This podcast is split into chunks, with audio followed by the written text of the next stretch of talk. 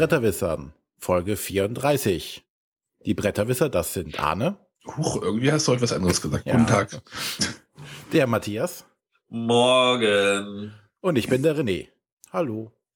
Warum bist du denn so müde? Äh, ich, äh, ich dachte mir, ich tu mal so, als wäre ich müde, damit ihr auch mal zum Reden kommt. Ach. Oder warst du die ganze Zeit auf Achse etwa? Nur unterwegs? Äh, das auch. Genau, können wir ja gleich nochmal sagen, ähm, Matthias war in Nürnberg auf der Spielwarenmesse. Ähm, Matthias und ich haben eine Spezialfolge aufgenommen, die den Spezialfolgenrahmen etwas gesprengt hat. Also wir haben eine 90-minütige Spezialfolge aufgenommen zu den Neuheiten, Eindrücken, kleine Anekdoten. Zu einem Bruchteil der Spiele, die erscheinen. Ja, ähm, wir machen das jetzt nicht in dieser Folge, das ist in der Spezialfolge 12. Die könnt ihr euch natürlich auch gerne anhören. Wir wollten euch keine dreistündige Folge antun. Noch nicht. ja, und diese neue Folge könnt ihr auch bei YouTube hören. Auch ja. etwas sehen, aber nicht viel sehen.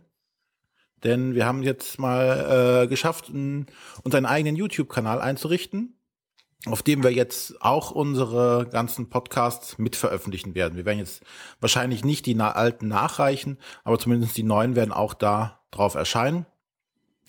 Wer jetzt das Ganze lieber über YouTube sich anhören möchte oder da sowieso seine ganzen Sachen verwaltet und abonniert hat und benachrichtigt wird über neue Episoden, kann das jetzt über YouTube machen.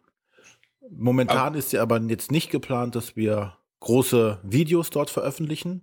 Also wir werden keinen Bretterwisser Late Night Talkshow oder sowas machen, sondern es werden weiterhin erstmal die Audio-Podcasts bleiben, wo ihr euch dann das anhören könnt und unser Cover bewundern dürft. Cover, ich habe gerade Körper verstanden. Den können wir natürlich auch dahin machen, aber. nee, da ist nichts zu bewundern.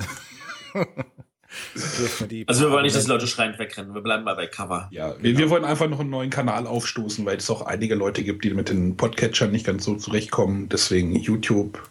Ähm. Ja, und viele Leute machen halt mehr mit YouTube. Und ich bin zwar auch kein so aktiver Nutzer, aber ich kenne viele Leute, die benutzen das wirklich auch als, ja, als Radioersatz, ne? um Musik zu hören oder sonstiges. Sich jetzt Plays anzuhören. Oder anzugucken. Ja, war wirklich nur anzuhören. genau, das, deswegen gibt es da noch diesen Kanal jetzt für euch. Ja. Gut, dann gehen wir weiter und dann möchten wir uns einmal ähm, für die zahlreichen Hinweise zu unserer letzten regulären Folge bedanken und dass wir da einige Worker Placement Spiele vergessen hatten anscheinend. Aber wie wir schon gesagt hatten, es gibt so viele, dass natürlich einige auch durchgerutscht sind. Also das Spirium übrigens hatte ich in der Sendung auch gedacht. Ähm, ich hatte es leider nur ein paar Mal online gespielt, ist aber auch ein Worker-Placement-Spiel. Ja.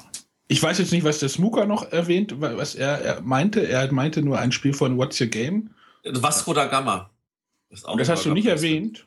Das habe ich, ist mir total unter den Radar gefallen. Müssen wir über den Titel Bretterwisser nochmal nachdenken. es sind einfach auch zu viele. Ja, es gibt einige. Aber vielen Dank für das Feedback. Also haltet euch nicht zurück. Wir lesen alles, wir kommentieren einiges und äh, es geht nichts verloren. Genau. Ja, dann machen wir noch mal einen Hinweis auf unsere Umfrage, die wir gestartet haben, der es ja was zu gewinnen gibt. Also die Umfrage war ja, ihr dürft uns Fragen stellen über uns, über unsere Spiel Leidenschaften oder auch private Fragen. Die werden wir dann, sobald lange das möglich ist, beantworten. Das Ganze haben wir gekoppelt an ein kleines Gewinnspiel. Also jeder, der teilnimmt bei den Fragen oder der uns Fragen einsetzt, hat eine Chance, was zu gewinnen. Und was hat man nochmal zu verlosen? Wir hatten ein Deus.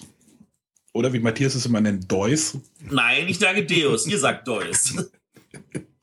Wir haben ein Burgenland und wir haben ein Cartagena. Genau. Und ähm, hier sind schon einige Fragen reingekommen, aber noch. Oh ja, einige, einige Fragen, über die man sich echt den Kopf zerbrechen muss.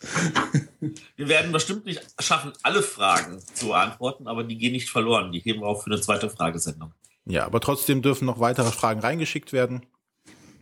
Ähm, wir versuchen das alles irgendwie zusammenzupacken. Und dann schauen wir mal, wie viele Episoden wir daraus gebastelt kriegen. Ähm, Fragen könnt ihr noch einschicken bis zum, äh, was hatten wir letztes Mal gesagt? Ende Februar. Ende Februar.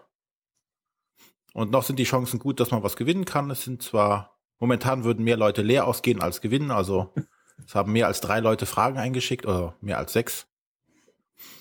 Und ja, schickt weiter Fragen. Wir freuen uns drauf. Ja, es sind wirklich schon seit viele tolle Fragen angekommen. Äh, angekommen wird eine spannende Sendung, glaube ich. Ja. Gut, dann kommen wir zur heutigen spannenden Sendung. Und da wollen wir uns mit Dominion und dem generellen Genre Deckbauspiele befassen. Nach vielfachem Wunsch. Ja. Also normalerweise machen wir ja Sachen auch allgemeinem Wunsch von mir. Und heute machen wir mal auf vielfachen Wunsch von nicht mir. Juhu. Wieso? Du findest das Thema auch gut. Ich finde das Thema super. Außer wolltest du das Thema, damit du nicht so viel Vorbereitung hattest. du kannst den Leuten nicht erzählen, dass ich mich vorbereite. Ja. Hast du jetzt nicht. Das ja. werden wir jetzt merken. In vier Wochen, vier Wochen Ihr habt mich dazu gezwungen. Auf einmal kommen da noch ganz viele Spiele aus dem Nichts heraus und da musste ich mich mit drauf vorbereiten. Ja. Jetzt kannst du mal zeigen, was du kannst. Ja. Aber erstmal darf der Arne zeigen, was er gespielt hat.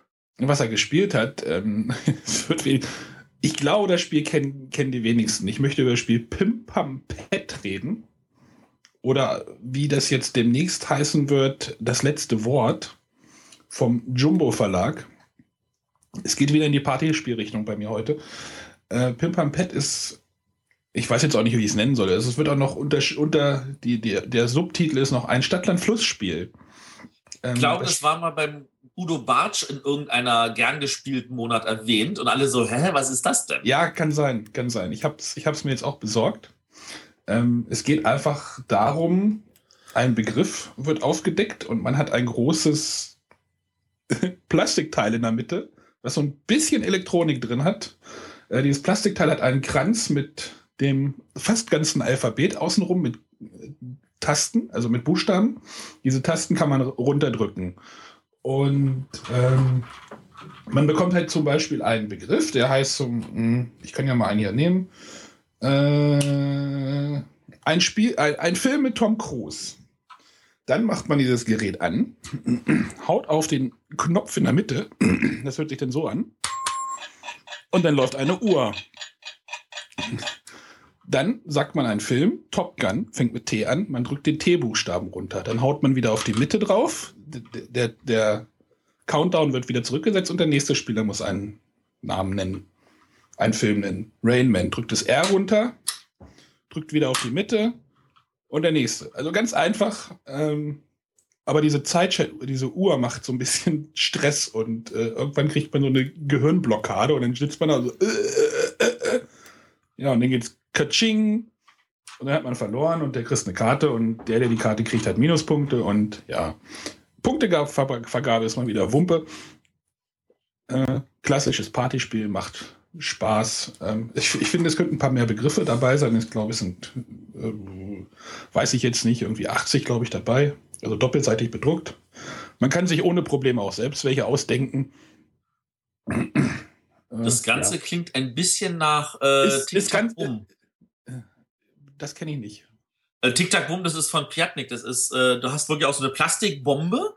Da drückst du auch drauf und dann macht das Tic-Tac, Tic-Tac, Tic-Tac. Und dann liegt aber so ein, so ein Begriff in der Mitte, wo, was so ein Wortfetzen ist. Zum Beispiel Erd. Und dann gibt es einen Würfel, der sagt dir, ob dieses am Anfang, am Ende oder in der Mitte des Wortes vorkommen muss. Und dann musst du reihum immer nur irgendein Wort sagen, wo dieses, diese, diese Wortfetzen dann entsprechend vorkommt. Und wenn das Ding bei dir explodiert, dann kriegst du halt die Karte als Minuspunkt. Ja, ist, ist halt ein wirklich sehr simples Spiel, aber dieses Plastikteil ist halt irgendwie diese, diese Buchstaben runterdrücken. Das fühlt sich einfach cool an. Es, äh, es ist auch nicht das ganze Alphabet drauf. Ich gucke gerade, Y fehlt, Z fehlt, also diese obskuren Buchstaben sind nicht da drin und ähm, das Q ist nicht dabei. Aber ihr merkt schon, wenn denn die Begriffe aus, die, die, wenn das, wenn das dann lang wird, dann hat man halt weniger Buchstaben zur Auswahl und äh, hier steht zum Beispiel auch, ich gucke gerade bei den Karten, ein Rapper. Ähm, da würde, glaube ich, die Runde nicht so lang gehen bei uns. ein DJ, da würde die Runde wahrscheinlich noch kürzer sein.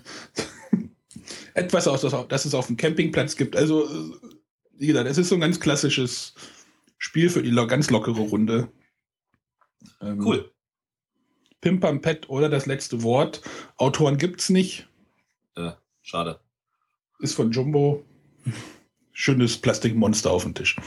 Plastik-UFO. Habt ihr bestimmt noch nichts von gehört, ja? Nee. Nur über, über Udo.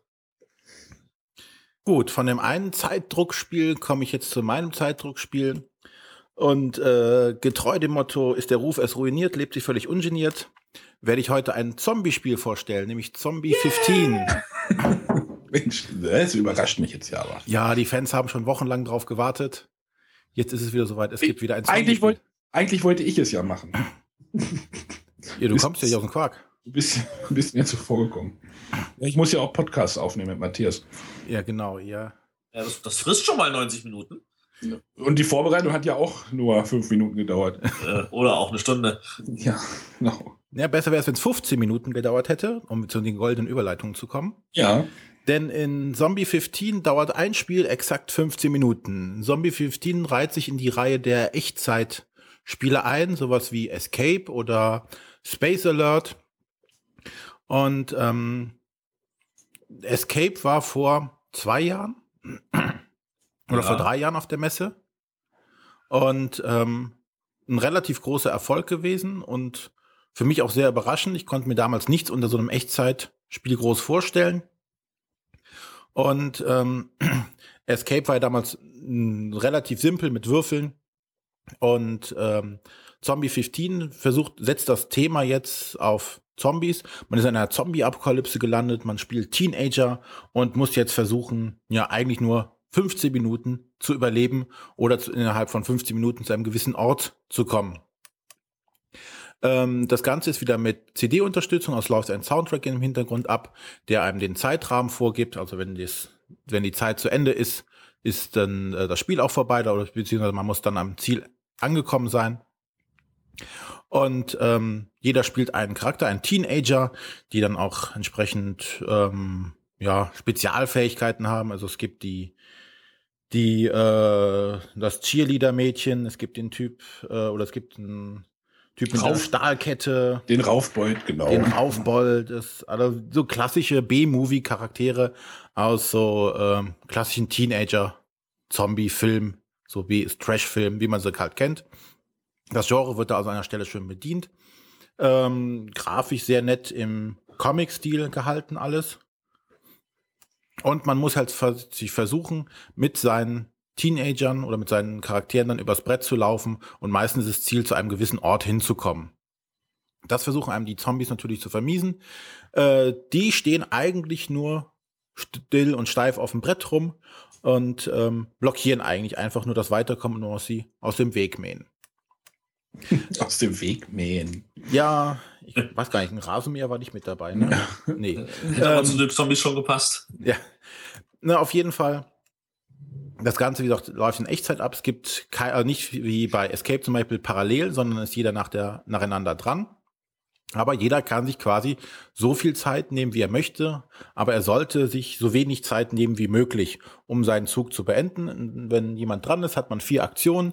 Die Aktionsmöglichkeiten sind äh, sich bewegen, äh, suchen oder kämpfen. Relativ simpel also. Ich muss also meine vier Aktionen in Anführungszeichen verbrauchen. Ich kann auch natürlich passen, wenn ich jetzt mich nicht bewegen oder kämpfen oder suchen möchte. Bewege mich dann von Plättchen zu Plättchen, suche nach Gegenständen ähm, bei den Gegenständen bei, oder bei der Suche kann es natürlich passieren, dass ich äh, weitere Zombies entdecke oder halt schöne gute Waffen, sei es der Golfschläger, äh, die Schaufel oder halt auch das M16 oder irgendeine Knarre. Die Sachen, die halt so rumliegen. Die halt so im, im amerikanischen, in der amerikanischen Kleinstadt so natürlich sind. Also von daher, wahrscheinlich. Das ist aber von einem französischen Verlag, das Spiel. Ja, aber es sieht sehr amerikanisch geprägt aus. Naja, es spielt mit Klischees. Genau. Und ähm, während das, der Soundtrack halt abläuft, kommt halt manchmal ein, das sogenannte Zombie-Knurren, wo er wirklich ein Zombie irgendwie macht. Und dann muss man eine Zombie-Karte ziehen. Und das ist immer das Zeichen, dass neue Zombies aufs Feld kommen. Und ähm, das Gemeine dabei ist, es sind dann manchmal halt zwei, drei oder vier Zombies, was so grundsätzlich kein Problem ist. Ähm, aber wenn man halt kämpft, passiert es halt auch, dass wenn man zum Beispiel eine Schusswaffe besitzt, Zombies angelockt werden. Also wenn man mit einer lauten Waffe Zombies besiegt, kommen die in so eine kleine Schachtel rein. Das ist die sogenannte Horde. Und wenn man Pech hat bei diesem Zombie-Knurren, äh, kommt dann diese Horde-Karte. Dann muss man alle Zombies, die in dieser kleinen Schachtel sich befinden, auf das Spielfeld draufkippen. Es kann also sein. Drauf, draufkippen ist übrigens das richtige Wort dafür. Ja, man hat nämlich nicht die Zeit, sie ordnungsgemäß draufzustellen, weil man muss ja schnell vorankommen. Naja, so läuft das ganze Spiel ab. Das Kämpfen ist, geschieht auch ohne Würfel. Ich habe eine Waffe, die macht zwei Schaden, das heißt, zwei Zombies sind weg. Und ähm, dann gehe ich halt weiter. Ich kann halt ein Feld nur verlassen, wenn es frei von Zombies ist. Und im Grunde genommen sind halt das die, die Spielmechanismen ganz einfach gehalten. Ähm, es ist deutlich komplexer als Escape, finde mhm. ich, weil bei Escape war es Würfeln, Würfeln, Würfeln und gucken, was man machen konnte mit seinen Würfeln. Hier also man auch nur zehn Minuten. Ja, aber das trägt ja nicht zur Komplexität bei. Ach so, ich dachte, weil man fünf Minuten mehr hat, darf man es noch komplexer machen. Ja, es ist halt dann schon etwas schwieriger, das Ganze, weil man hier schon an den Punkt kommt, wo man merkt, okay, man hat das erste Szenario einmal verloren oder das Szenario einmal verloren und dann überlegt man sich, okay, was haben wir jetzt falsch gemacht? Wie müssen wir das nächste Mal vorgehen? Ähm, diesen Strategieanteil besitzt das Spiel dann schon, was ja bei ähm, Escape zum Beispiel vollkommen egal war, weil sich das, der, dieser Tempel ja jedes Mal modular aufgebaut hat. Bei Zombie 15 ist es ein fester Plan, der einmal ausgelegt wird. Man kann also wirklich sagen, okay, dann gehst du erstmal in die Richtung, ich gehe in die Richtung, du gehst in die Richtung und dann treffen wir uns am Schluss da, wenn wir alles Mögliche gemacht haben und raufen dann zum Hubschrauber, um wegfliegen zu können zum Beispiel. Ähm, dass diese Möglichkeiten bietet Zombie 15. Ähm, ja, das Ganze ist ähm, in einem Szenariobuch aufgebaut. Also man hat 15 Szenarien dabei. Mensch. Ja, das ist. Die ziehen's durch. Ja. Ähm, was ganz schön ist, ist, die ersten drei Szenarien führen einen schrittweise an die ganzen Regeln ran. Also zum Beispiel das erste, da geht's wirklich nur um, wie laufe ich und wie kämpfe ich. Und äh, da ist zwar ein Soundtrack dabei, der Zeitlimit vorgibt, aber da zum Beispiel dieses Zombie-Knurren gar nicht mit dabei. Also sprich, es kommen nie neue Zombies mit aufs Board. Ähm, das zweite ist dann schon wieder mit dem Zombie-Knurren, aber mit deutlich weniger Zombies als im, im, vollständigen Spiel. Und das dritte ist dann wirklich mit allen Regeln, mit allen äh, Optionen, die man hat. Das ist das äh, dritte Szenario und dann geht's halt richtig los. Ein Nachteil bei dem Spiel ist die hohe Zeit, die man braucht, um das Ding aufzubauen. Mhm.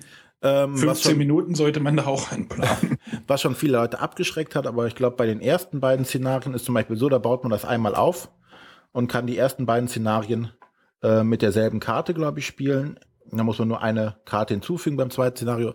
Also gerade die Einsteiger-Variante ist dann relativ schnell gemacht. Ansonsten habe ich auch schon den, den Tipp überall gelesen, dass man sich nicht ähm, an den äh, Zahlen auf diesen Kartenteilen äh, orientieren soll, sondern eher an der Form, weil es ist ziemlich wumpe, ob das das Teil A11 oder A12 ist, solange da äh, eine, Stra eine, eine gerade Straße mit einem Haus zum Beispiel drauf ist.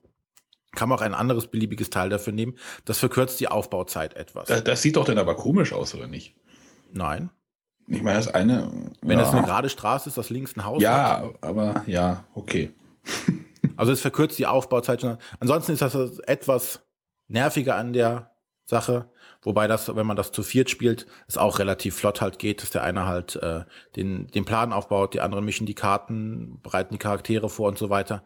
Dann geht das eigentlich. Also der Aufbau ist schon nicht zu unterschätzen, auch weil manche Karten irgendwie sortiert werden müssen und die Startkarten für die Charaktere auch manchmal unterschiedlich sind. Ja. Ähm, darf ich auch kurz was sagen oder, ja. oder wolltest du jetzt noch was?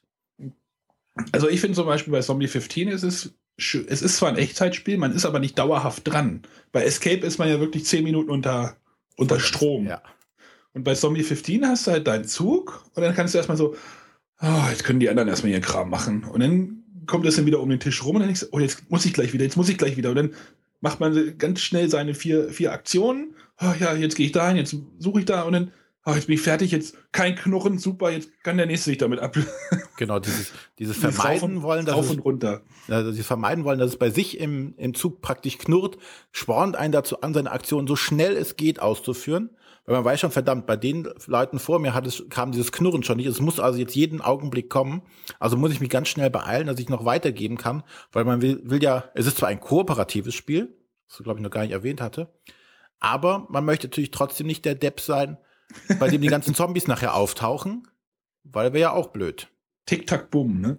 Genau, also schnell weitergeben, schnell, dass der andere dran ist. Ähm, und ja, das ist wirklich, man wirkt dann so abgehetzt.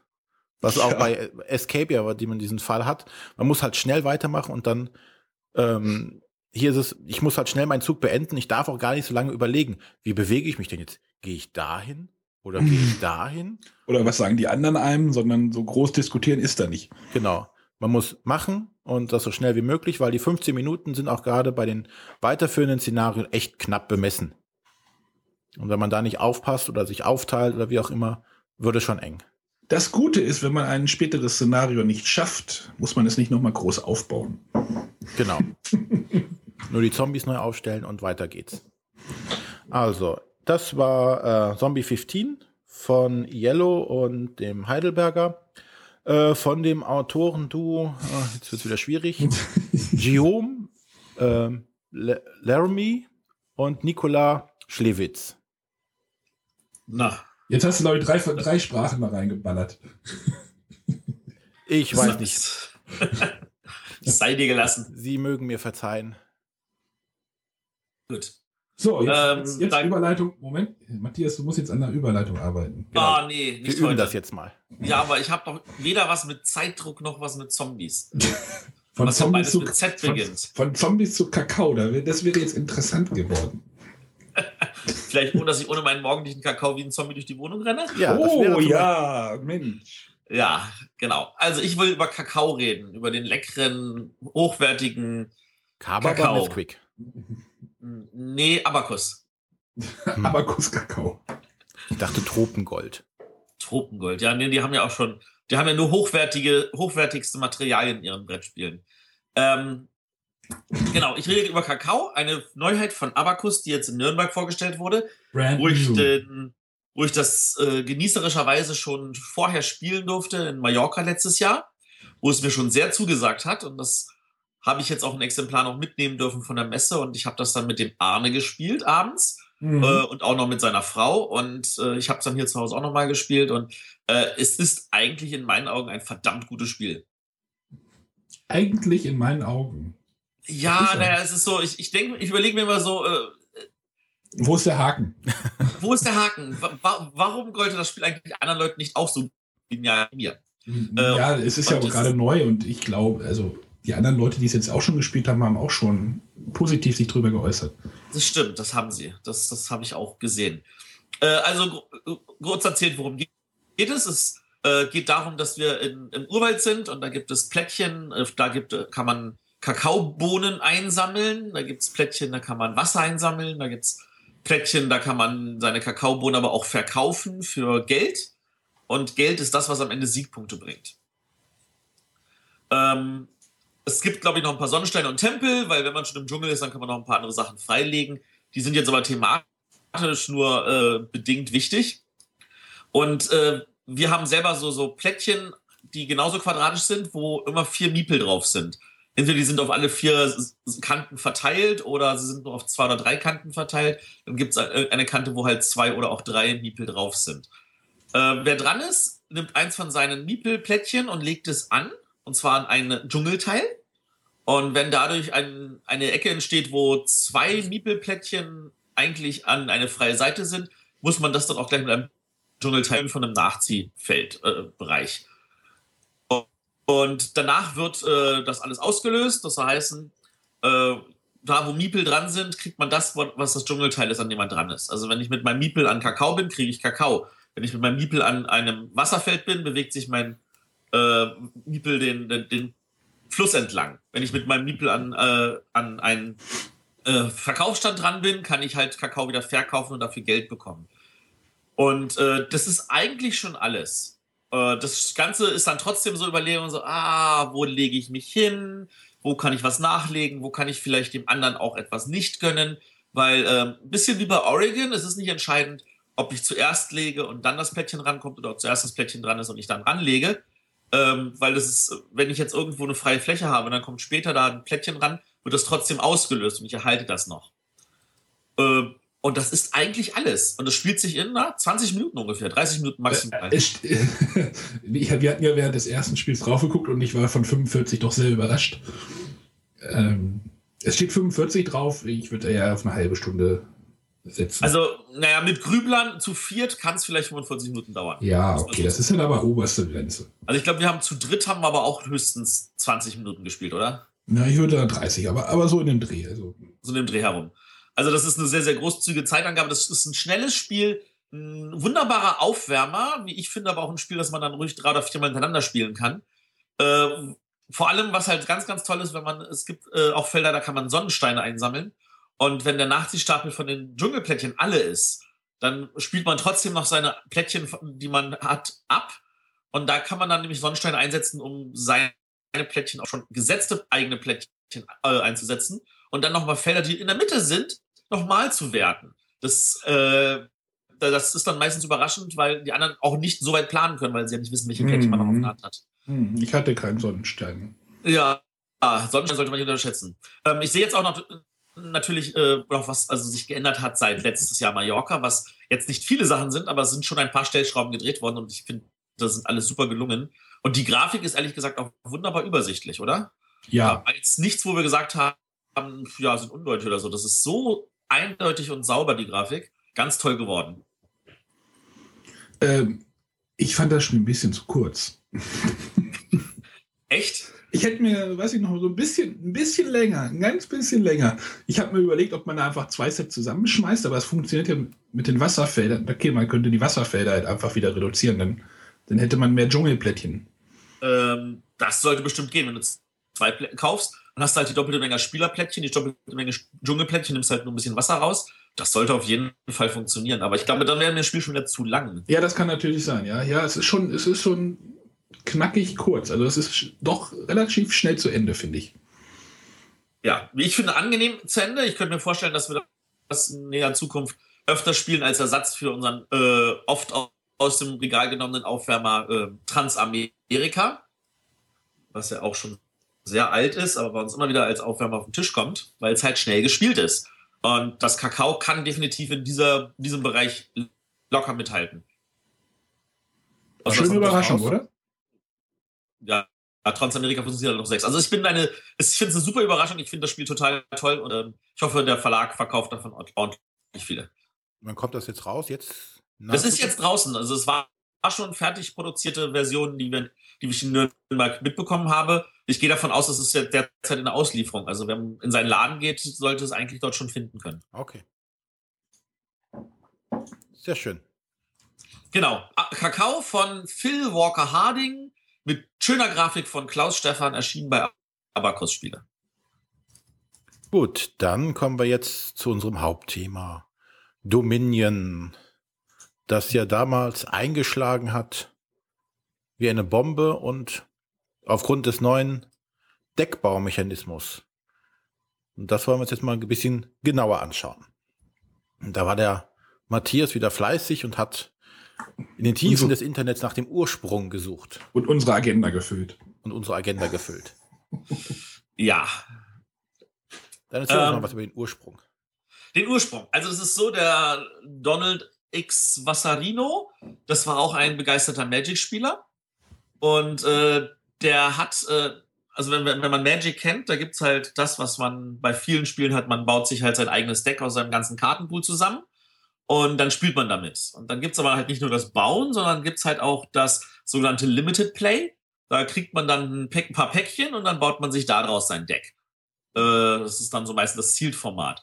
Ähm, gibt aber auch natürlich so Limited-Formate, wo man weniger Päckchen braucht und wo noch ein bisschen mehr Grips reingehören, und zwar das Draft-Format. Und da gibt's das bekannte, das Booster-Draft-Format. Also man macht Päckchen auf, man nimmt sich eine Karte, man gibt den Rest weiter, man sendet Signale, oh, ich kriege ein Päckchen, da ist kein Weiß mehr drin. Oder man äh, bekommt auch Signale, äh, alles grün und blau ist schon raus, vielleicht soll ich die Farben in Zukunft meiden. Äh, oder, oh, diese tolle Karte ist nochmal rumgekommen, vielleicht will mir jemand was damit auch sagen. Äh, das Ganze wurde auch umgesetzt als Seven Wonders in einem Brettspiel. Äh, es gibt aber auch anderes Magic-Format, das schon inzwischen leider aus der Mode gekommen ist, und zwar ist das das Rochester Draft. Und beim Rochester Draft ist es so, dass äh, ein Booster wurde aufgemacht, der wurde komplett in die Mitte gelegt und hat jeder öffentlich eine Karte genommen, reihum. Und so, dass jeder wusste genau, wer nimmt welche Karte. Und äh, dadurch hat man auch gewisse Signale setzen können. Und das wurde als, auch jetzt als Brettspiel umgesetzt als Dominion. Weil alle Karten liegen in der Mitte und daraus bauen wir dann unser Deck. Und den großen Clou, den der Entwickler an dieser Stelle gemacht hat, ist, dass er gesagt hat, ja, aber mit dem, was du nimmst, damit spielst du auch. Das, das ist gleich das, womit du dann auch wieder entscheidest, was du nehmen kannst, ob du was nehmen kannst und äh, so weiter. Und das ist eigentlich das Geniale daran. Und das haben sich viele vorher überhaupt nicht oft, äh, vorstellen können, dass man so eine Idee haben kann. Und Dominion hat hier halt wirklich neues Land betreten. Ja. Vielleicht nochmal äh, ganz kurz zu, wer es jetzt wirklich noch nicht kennen sollte, Dominion. Ich glaube, es werden eigentlich alle kennen. Äh, vielleicht Masse kurz, von Leuten, die sich das gewünscht haben, ja. ja, vielleicht aber trotzdem nochmal ganz kurz. Vielleicht gibt es da noch einen einzigen Hörer, der jetzt Dominion gar nicht kennt, wie das Ganze quasi jetzt abläuft. Arne. Ja, man hat ein, man hat eine Auslage. Matthias hat ja gerade gesagt, es gibt ja diese offene Auslage. Dort gibt es Geldkarten und Punktekarten zu kaufen und äh, bei Dominion ist es der Fall, dass man in zehn, zehn zufällig, zufällige, also zehnmal, ich glaube zehn sind es, ne? Ja. Ja. Also zehn Aktions- und anders, andere Karten kaufen kann, von denen jeweils zehn Stück auch dabei sind, also zehn mal zehn Karten. Man bekommt eine Starthand mit äh, sieben, Punkt, äh, sieben Geldkarten und drei Punktekarten. Äh, man mischt die und äh, zieht von dem Stapel fünf Karten. Dann hat man irgendwie drei Geld auf der Hand und zwei Punktekarten und kann halt mit diesen drei Geld sich entweder weiteres Geld kaufen oder diese Aktions. Ich nenne sie jetzt einfach mal Aktionskarten. Ja. Ähm, äh, oder sich eine Aktionskarte kaufen, dann schmeißt man alles ab, nimmt die gekaufte Karte, schmeißt die auch mit ab, äh, zieht wieder fünf Karten auf, äh, dann ist der nächste dran. Das ist eigentlich schon das Spiel. Und so wächst dann halt nach und nach das Set oder sein, sein Deck, Deck wächst dann halt nach und nach an. Denn wenn man das zweite Mal auch gespielt hat, hat man ja keine Karten mehr zum Nachziehen. Dann nimmt man alle nach, nimmt man seinen Nachziehstapel und mischt den und zieht dann davon auch wieder fünf Karten. So kommen dann diese, diese gekauften Karten einfach bei den Spielern wieder an und man kann dann mit denen arbeiten. Da sind dann halt Aktionen drauf. Äh, kaufe oder kriege zwei Geld extra oder irgendwie sowas. Also Dominion hat auf Englisch diesen, diesen Mechanismus ABC. Action, also man spielt eine Aktionskarte, bei, man kauft was und dann Clean-up, also aufräumen. Das, das ist halt ein, bitte? Das hast du wundervoll formuliert, weil ich glaube, so steht es nicht in der Anleitung, oder? Ich habe es irgendwo halt gelesen, dass es halt ABC ist und das ja. fasst das ja Ganze sehr gut zusammen. Mhm. Mehr ist es ja eigentlich nicht. Ja. Genau, und so spielt man dann, und dann irgendwann beginnt man dann diese Punktekarten zu kaufen, weil wenn man die am Anfang kauft, dann helfen die einem nicht wirklich, weil die das Deck verstopfen, weil man ja immer nur fünf Karten aufziehen kann. Ähm, und wer dann am Ende die meisten Punktekarten hat, hat gewonnen. Punkt. ja. ja. Ich denke, das war jetzt mal, wie gesagt, für alle die, die es nicht kennen, ein ganz guter Überblick über Dominion. Das ist eigentlich erschreckend, wenn man denkt, wie einfach es klingt, wie einfach es für uns, ich sage jetzt mal, Viertspieler ist, wie schwierig das doch für den normalen Spieler war, weil das Spiel war nicht das erfolgreichste Spiel des Jahres. Wenn auch ja. das verdienteste. Es ist immer schwierig gewesen, den Leuten, dass, dass man Ablagestapel hat, die man dann wieder reinmischen darf, zu erklären. Ja. Das Wer das einfach verstanden hat, der kann das total genießen und stellt fest, boah, ist das genial. Aber bis das verstanden wurde, das hat tatsächlich bei einigen Spielern gedauert. Ja. Und es ist erstaunlich, dass dieser einfache Mechanismus so lange gebraucht hat, bis er das Licht der Welt erblickt hat eigentlich. Ja, das wundert mich auch, dass da nicht nichts wirklich vorher unterwegs war. Oder Matthias, hast, hast du da irgendwie was gefunden? Nee. Nee, nee, überhaupt nichts. Aber es hat nicht so lange gedauert, bis es nachgemacht wurde, in großen Massen. Aber dazu kommen wir später. Bleiben wir erstmal bei Dominion. Genau. Äh, genau. Was Dominion am Anfang schon war, also ich meine, wer Magic kennt, der weiß, äh, wenn Magic Set rauskommt, dann sind da 150 bis 250 neue Karten drin, äh, wie das halt bei den TCGs so üblich ist. Ähm, der, der, guckt sich den Dominion-Schachtel an und sagt, boah, wie viel sind das? 23 Karten verschiedene? Da ja. würden einem sofort tausend weitere einfallen. Und das war jetzt auch so. Der, bevor das erste Set rauskam, hatte der Donald Wasserino schon gesagt, dass er acht Sets komplett fertig hat. Und von diesen, äh, und diese acht Sets, äh, was heißt was so viel wie er hatte schon irgendwie 200 Karten fertig und er hat sie halt entsprechend thematisch zusammengegliedert in acht Sets. Und an denen wurde dann nur noch stellschraubenmäßig getestet, so, wo muss vielleicht der Preis erhöht werden, wo muss vielleicht der Text noch ein bisschen angepasst werden, solche Sachen. Und die kamen dann brav Stück für Stück, zwei Stück pro Jahr raus. Zwei, echt? Zwei Stück pro Jahr? Zwei Stück pro Jahr. Wobei man auch sagen muss, dass der Gelegenheits- und Normalspieler vielleicht sogar mit dem Basisspiel auskommt mit den verschiedenen Variationen, die man mit, damit mit hat. Mit welchem Basisspiel? Oh. Inzwischen gilt nur das erste Basisspiel als Basisspiel. Okay. Na, also äh, damit könnte ein Normalspieler oder ein Gelegenheitsspieler oder wenn man sich das als Familienspiel in die Sammlung stellt, durchaus auskommen. Die Vielspieler, die natürlich dann Dominion mehrmals hintereinander jeden Tag spielen, die sind natürlich auf diese Erweiterung dann irgendwann scharf und angewiesen um den, ja, um das, das Feeling beizubehalten, um was Neues halt reinzubekommen. Weil ansonsten hat man halt irgendwann die Strategien rausgefunden. Dafür sind die Erweiterungen natürlich sehr nützlich. Okay.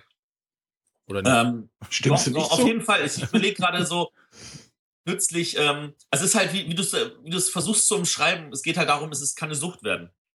Ja. Nicht scharf ja. auf neue Karten. So, davon ja. haben auch die TCGs immer gelebt.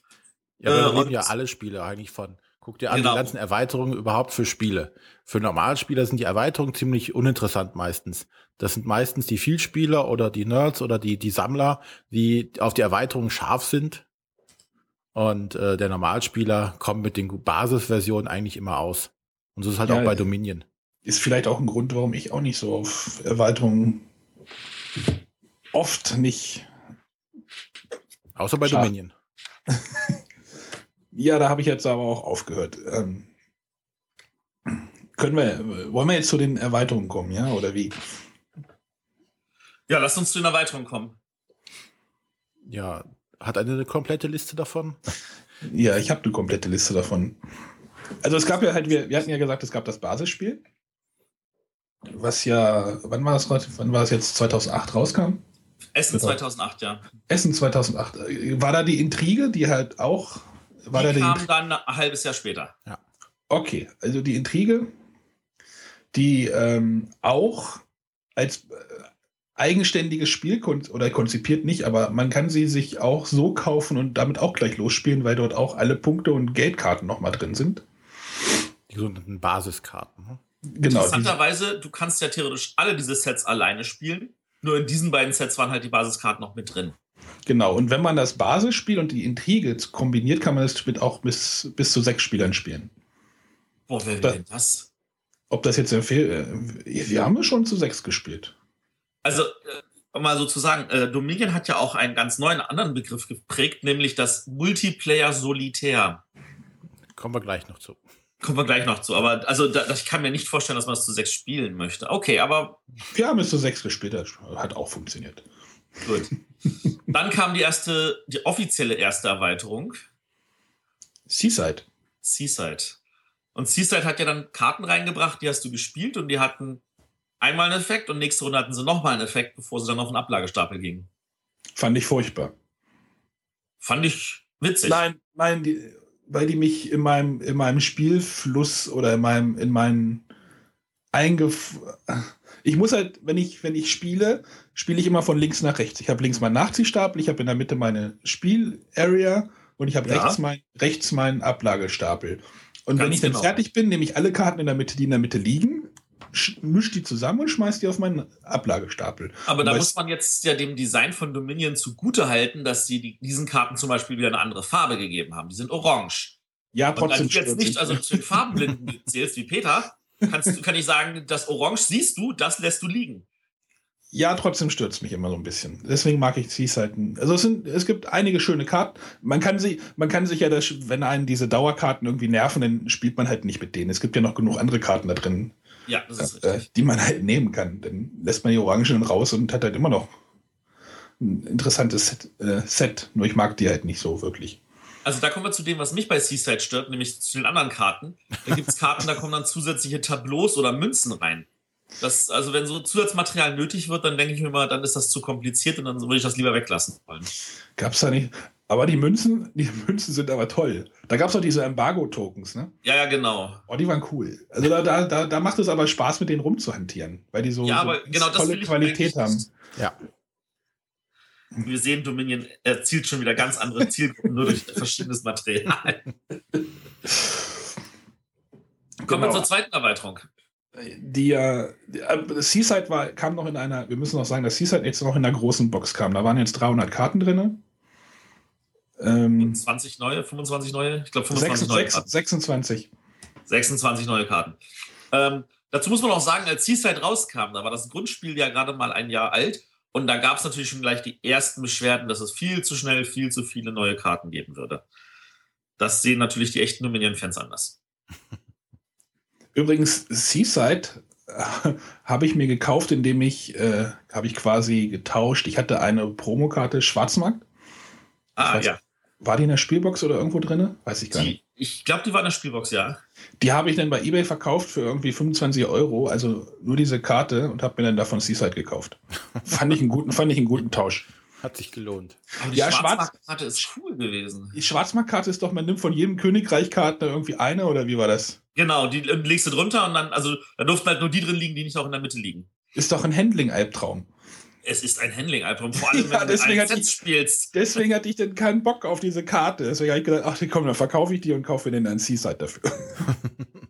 Ne, Eine Karte für irgendwie 300 oder 10 Karten für 300 Karten fand ich einen guten Tausch.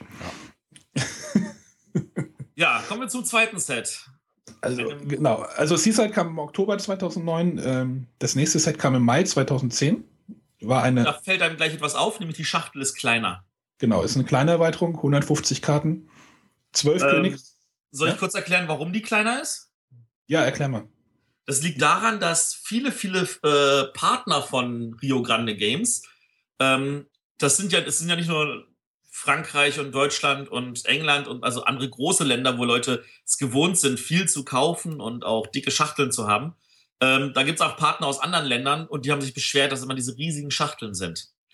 Äh, weil diese riesigen Schachteln natürlich auch einen entsprechenden Preis bringen und sie wollen halt eine günstigere Erweiterungsschachteln haben. Und deswegen wurde dann entschieden, dass sie äh, eine Erweiterung halt in zwei Hälften teilen und diese getrennt verkaufen, damit sie eine kleinere Schachtel haben zu einem günstigeren Preis. Und die erste davon ist halt Alchemisten. Ja, dann haben sie gleich äh, Verkackt. Und dann haben sie gleich in die. ins Klo gegriffen. Also ich greife auch mal vor. In meinen Augen die schlechteste Erweiterung von allen. Ja, ich glaube, das ist aber auch Konsens. Das ist Konsens, ja. Also zumindest Arne hat das auch so gesagt. Ich glaube, René, bei dir sieht es nicht anders aus, oder? Äh, ich habe es nie gespielt, der Alchemisten. Ja, yes, René, du mir bliebst erspart. Gut, ich erkläre mal kurz, was Alchemisten ausmacht. Bei Alchemisten gab es eine neue Währung, nämlich Tränke. Äh, Das war so eine Geldkarte, so wie die, die Kupfer, Silber, Gold. Konnte man eine Trankkarte kaufen. Und es gab halt äh, bestimmte Sachen, die konntest du dann nur kaufen, wenn du auch mit den Trank hattest, um ihn zu bezahlen. Äh, das, das war einfach eine zusätzliche Komplexität, die dem Spiel nicht gut getan hat. Es hat jedenfalls nicht wirklich äh, Spaß gemacht, da noch damit herumhantieren zu müssen. Und obendrauf gab es noch Karten, die haben noch den Spielspaß ein bisschen weiter gestoppt. Wie zum Beispiel die, ich übernehme den Spielzug von meinem Spieler neben mir, wenn der dran ist, so dass ich dann auch noch alles mache, was er sonst entscheiden müsste, so dass der auch noch mehr zugucken darf, als er sonst schon darf. Welche war das denn? Welche Karte? Oh, jetzt erwartest du, dass ich die Karten, den Karten Ja, im Kopf habe. Ich habe das damit zweimal gespielt und dachte mir so, nein, nie wieder. Das ja, ist jetzt aber auch schon, weißt, äh, weißt du, wie ich das ganze Problem gelöst habe? Ich hatte halt eine App. Oder es gibt ja auch Apps dafür, um sich die äh, Spiel Start oder Startaufbau sich an oder damit man das nicht selber entscheiden muss, dann gibt es so eine App und dann konnte man einstellen, die Karten mit Tränken, mit Trankwerten bitte nicht berücksichtigen. Dann hat man schon mal die alle raus. Ja, ja, aber gut, aber das ändert ja nichts daran, dass es diese gibt. Ja, Also ich meine, wenn du, wenn du die Trankkarten und diese Währung rausnimmst, dann hast du ja schon mehr als die Hälfte von dieser Erweiterung für die Tonne. ja, dann hast du schon mal nur noch sechs Königreichkarten davon übrig. Und diese sechs waren jetzt auch nicht so der Brüller. Nee, äh, aber wenn das ein halbes Set war, was war denn die andere Hälfte? Kommen wir da Ähm, gleich zu, oder? oder? Wo, die andere Hälfte, ich weiß jetzt nicht, wo die drin gelandet ist. Ich okay. vermute, ein paar von den Trankkarten sind einfach auf den Tonne gelandet. Und äh, die andere Hälfte wurde dann, äh, äh glaube ich, in dem anderen kleinen Set, nämlich äh, Reiche Ernte verballert. Äh, ja, das kann natürlich sein. Gut, das war, äh, weiß ich nicht, was da irgendwie die Leute geritten hat. Also, das war auf jeden Fall ein, ein, ein erster Knickpunkt für Dominion in meinen Augen.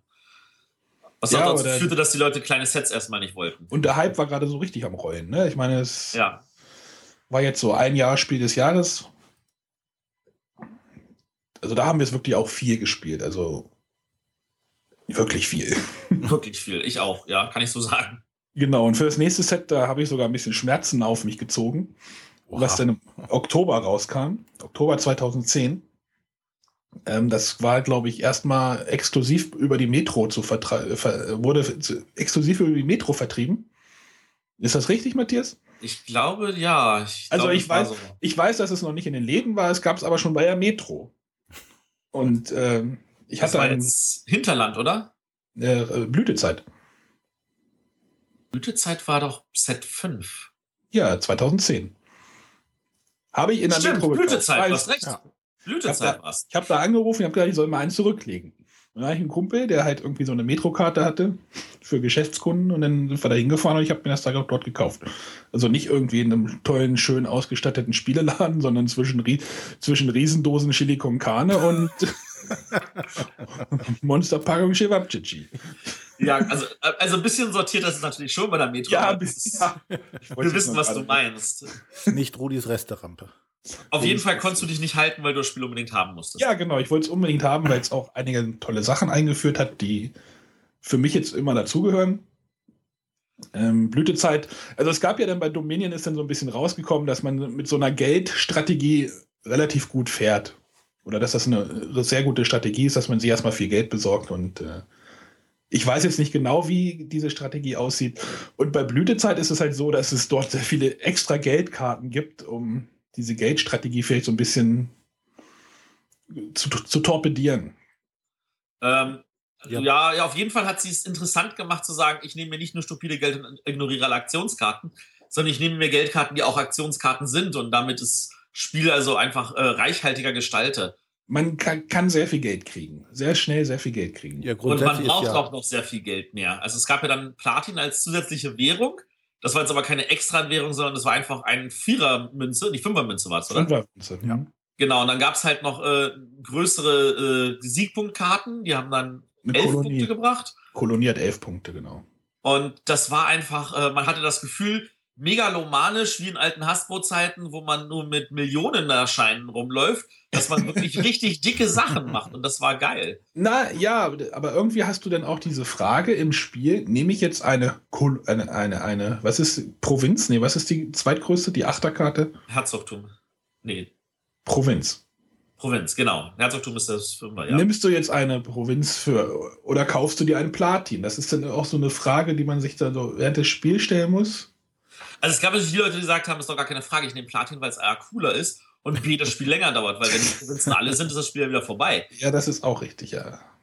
Also das Spiel endet, wenn die Kolonien oder die Provinzen alle sind.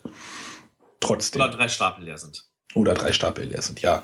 Aber ich fand halt diese Einführung von den Platin und den Kolonien halt äh, sehr schön und ich spiele es jetzt halt auch immer jetzt nur noch mit. Ja, es ist halt dieses, es ist einfach mehr von allem. Ne? Du hast ja. mehr Geld, mehr äh, Punkte, äh, du hast Karten, die mehr machen können dadurch, du hast teurere Karten. Also so dieses Blütezeit ist eigentlich auch immer so mit dabei. Das gehört eigentlich das, zum Grundspiel quasi. Ich finde, das haben sie noch mal gut in der nächsten Erweiterung dann oben drauf gesetzt mit reiche Ernte. Das war ja dann die nächste kleine Erweiterung. Die kam im Sommer 2011. Genau. Ähm, genau, kleine. Und da, ich finde, da waren ganz viele Karten drin, die gerade Blütezeit gut ergänzt haben, aber auch an sich äh, ein, ein viel reichhaltigeres Spiel ergeben haben. Ich weiß nicht, ob das nachvollziehbar ist. Ich habe reiche Ernte, oh, da wird es dann langsam weniger, das was gespielt haben. Also das war noch das, wo ich das am meisten noch gespielt habe. Also ich habe es auch, ich hab's auch in meinem Koffer drin. In deinem Koffer? Ich habe Matthias meinen Koffer gezeigt. Also, wir, ich glaube, glaub, was mir am Reiche Ernte am meisten gefallen hat, ist, es hat aufgebrochen. Also, das ist ja oft so gewesen, ich konzentriere mich auf zwei oder drei Aktionskarten und äh, versuche mit denen halt möglichst ja. viel zu machen. Und Reiche Ernte hat das aufgedröselt, indem es dich belohnt hat, je mehr verschiedene Karten du gespielt Stimmt, hast. Da gab es ja dann dieses, ja. Äh, wenn du ganz viele verschiedene Karten in deiner Hand hast, kriegst du irgendwie extra Geld oder irgendwie sowas. Genau, genau du kriegst du extra dieses, kriegst du extra jenes. Und äh, du, du hast einfach das dafür gehabt, dass du, dass du das Gefühl hattest, ja, ich bin halt verschiedener. Und du, dann hast du gesagt, ich kaufe auch noch diese Rotzkarte, auch wenn ich sie nicht spielen will, einfach nur, weil sie das unterstützt, dass ich bei dem anderen dickere Effekte kriege. Und also da hat uns reiche Ernte echt, echt, echt viel Spaß gemacht. Ja, ich weiß nicht, inwieweit diese Sets auch so ein bisschen den Spielstil ähm, Tribut schulden. Wir hatten ja gesagt, diese Geldstrategie war halt vor Blütezeit relativ populär. Dann kam halt ein Set raus, wo wirklich viel Geldkarten, viel Aktionskarten mit Geld und, und dann kam halt jetzt reiche Ernte, wo du halt sagst, weil du halt viele gesagt, äh, weil ja viele gesagt haben, ich nehme halt nur diese zwei, drei Aktionskarten. Jetzt kommt halt reiche Ernte, die halt sagt, ah, werd doch mal ein bisschen, bau doch mal ein bisschen Variation in dein Deck rein. Da ist bestimmt so ein bisschen, ist da so ein bisschen Anpassung auch passiert. Ja.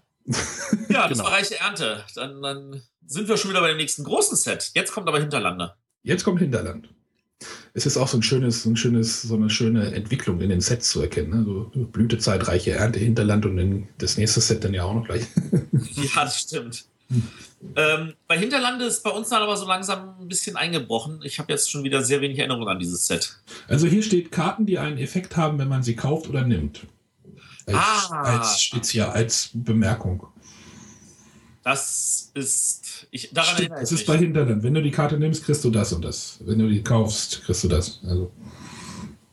Aber kaum gespielt noch, muss ich zugeben. Ganz ehrlich gestehen. Ja, ja da wird es bei mir auch. So, jetzt kommt dann aber, dann kommen wir ja hinter. Ich und nach Hinterlande kam dann, glaube ich, auch schon äh, Dark Ages. Da steht sogar große Erweiterung. Da sind 500 Karten, also 35. Das war dann, ja, die, die haben nämlich einmal, äh, haben einfach damit die ausgelassen. Das ist tatsächlich ein volles Jahr gewesen zwischen Hinterland und Dark Ages. Stimmt, oder fast. Ja. Das war dann das letzte große. Eigentlich haben sie ja dann gesagt, nee, nach Gilden haben sie gesagt, wäre Schluss. Ne? Aber es kommt genau. eine. Ja, also Dark Ages war dann so wirklich, oh, wir machen jetzt nochmal richtig. Ein Jahr war jetzt nichts. Da haben sie wahrscheinlich einfach eine normale Erweiterung und eine kleine, die wahrscheinlich einfach fällig gewesen wäre, einfach zusammengepackt. 35 Königreichkarten, also wirklich. Dark Ages hatte, hatte diese, diese zusätzlichen Startkarten, die irgendwelchen Nachteil gaben oder so. Genau, genau. Das, das war spannend, aber das war einfach, finde ich, auch nochmal mehr Kartenhandling. Hier steht bei Bemerkung Karten, die sich mit dem Müllstapel befassen oder ihren eigenen Wert erhöhen. Ah. Also ihr merkt schon langsam, wir kommen in den Bereich, wo auch die Bretterwisser Dominion nicht mehr so intensiv gespielt haben. Was daran liegt, dass A, natürlich viele andere Spiele auch gespielt werden wollen und B, ähm, also jetzt, jetzt rede ich mal nur für mich, das war einfach zu langsam. Ich glaube, wenn Dominion alle zwei Monate ein kleines Set von zehn Karten rausgeschmissen hätte, dann würde ich das jetzt noch heute sehr intensiv spielen. Äh, da ich, so. dass diese großen Lücken dazwischen waren, wo ich zwölf Monate lang warten musste und dann in der Zwischenzeit mich einfach davon abgewendet habe, äh, ist das Interesse einfach geschmolzen. Du meinst, du meinst wie so ein AC, wie so ein Living Card Game, so wie. Living, Dominion wäre ein traumhaftes Living Card Game. Einfach jeden, jeden Monat, jeden Monat Päckchen kaufst für 5 Euro oder für 8 Euro mit, sagen wir mal, 60 neuen Karten. Also da sind dann sechs neue Königreichkarten drin, je zehnmal. Mehr brauchst du ja nicht. Also sechs neue Karten. Äh, dann hast du einfach wieder, oh, die kann ich mit der kombinieren, kann ich mit der kombinieren. Dann spielst du das zweimal äh, äh, in dem Monat. Und dann kommt schon das nächste Set und dann sagst du, cool, und dann kannst du wieder was Neues ausprobieren. Also ja, das halt auch, auch noch kam, das Dominion blieb ja nicht das einzige Deckbauspiel. Und ja, viele haben. Die, die, die, Kinder kamen und haben ein bisschen die Show gestohlen. Genau, viele kamen, die haben halt einiges anders gemacht und manches auch besser als Dominion. Ja, vielleicht sollten wir jetzt erstmal mal Dominion erstmal mal gleich abschließen. Genau. Aber Dark Ages war halt wirklich eine riesen, wirklich eine riesen Box, eine riesen Kiste. Da war wirklich viel drin.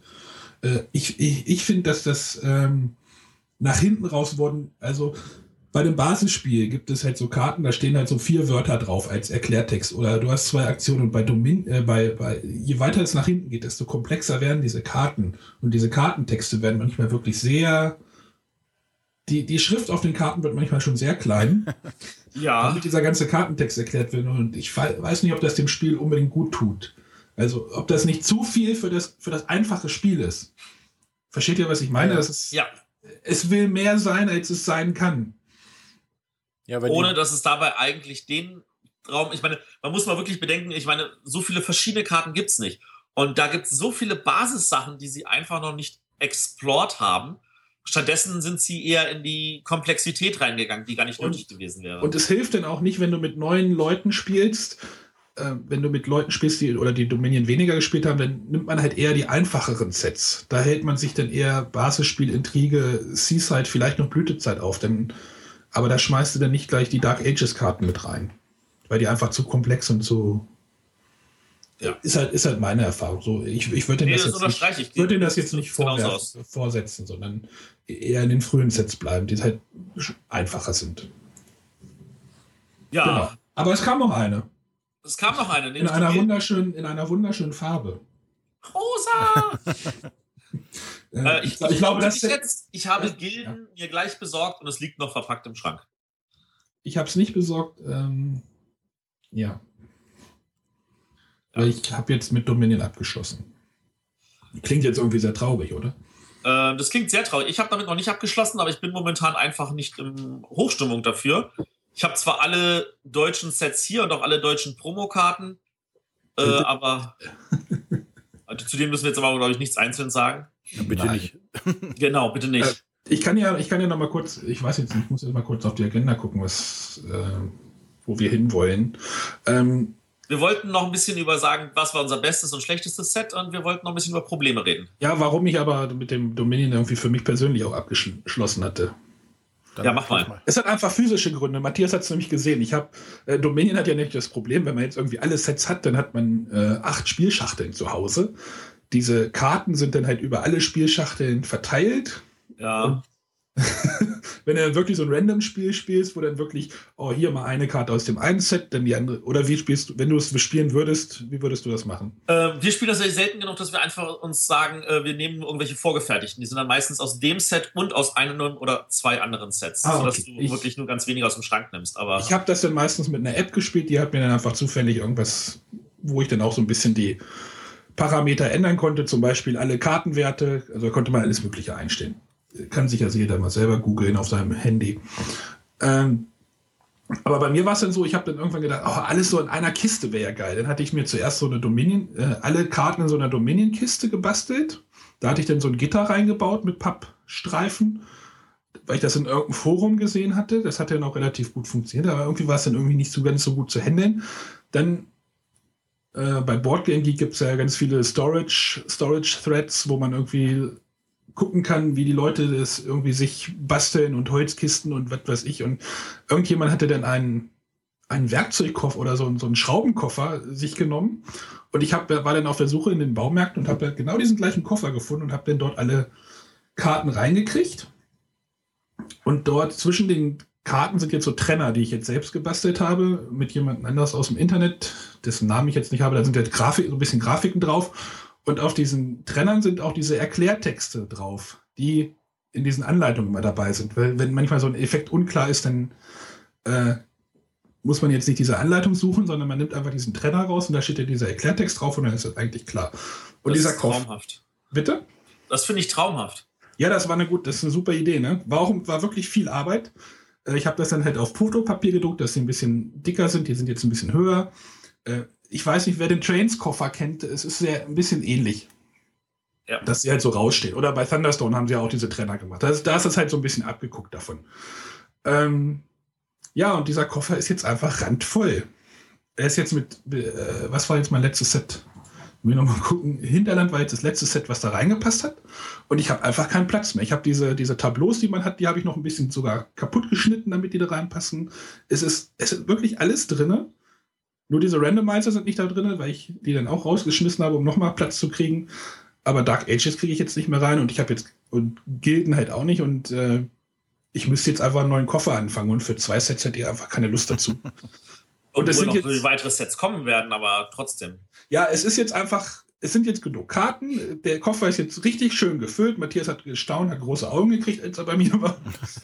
Auf Der den, sieht sehr schön aus. Auf den bin ich auch ein bisschen stolz. Äh, ich hoffe, er fällt mir nie irgendwie runter und eine Kartenpfeil raus.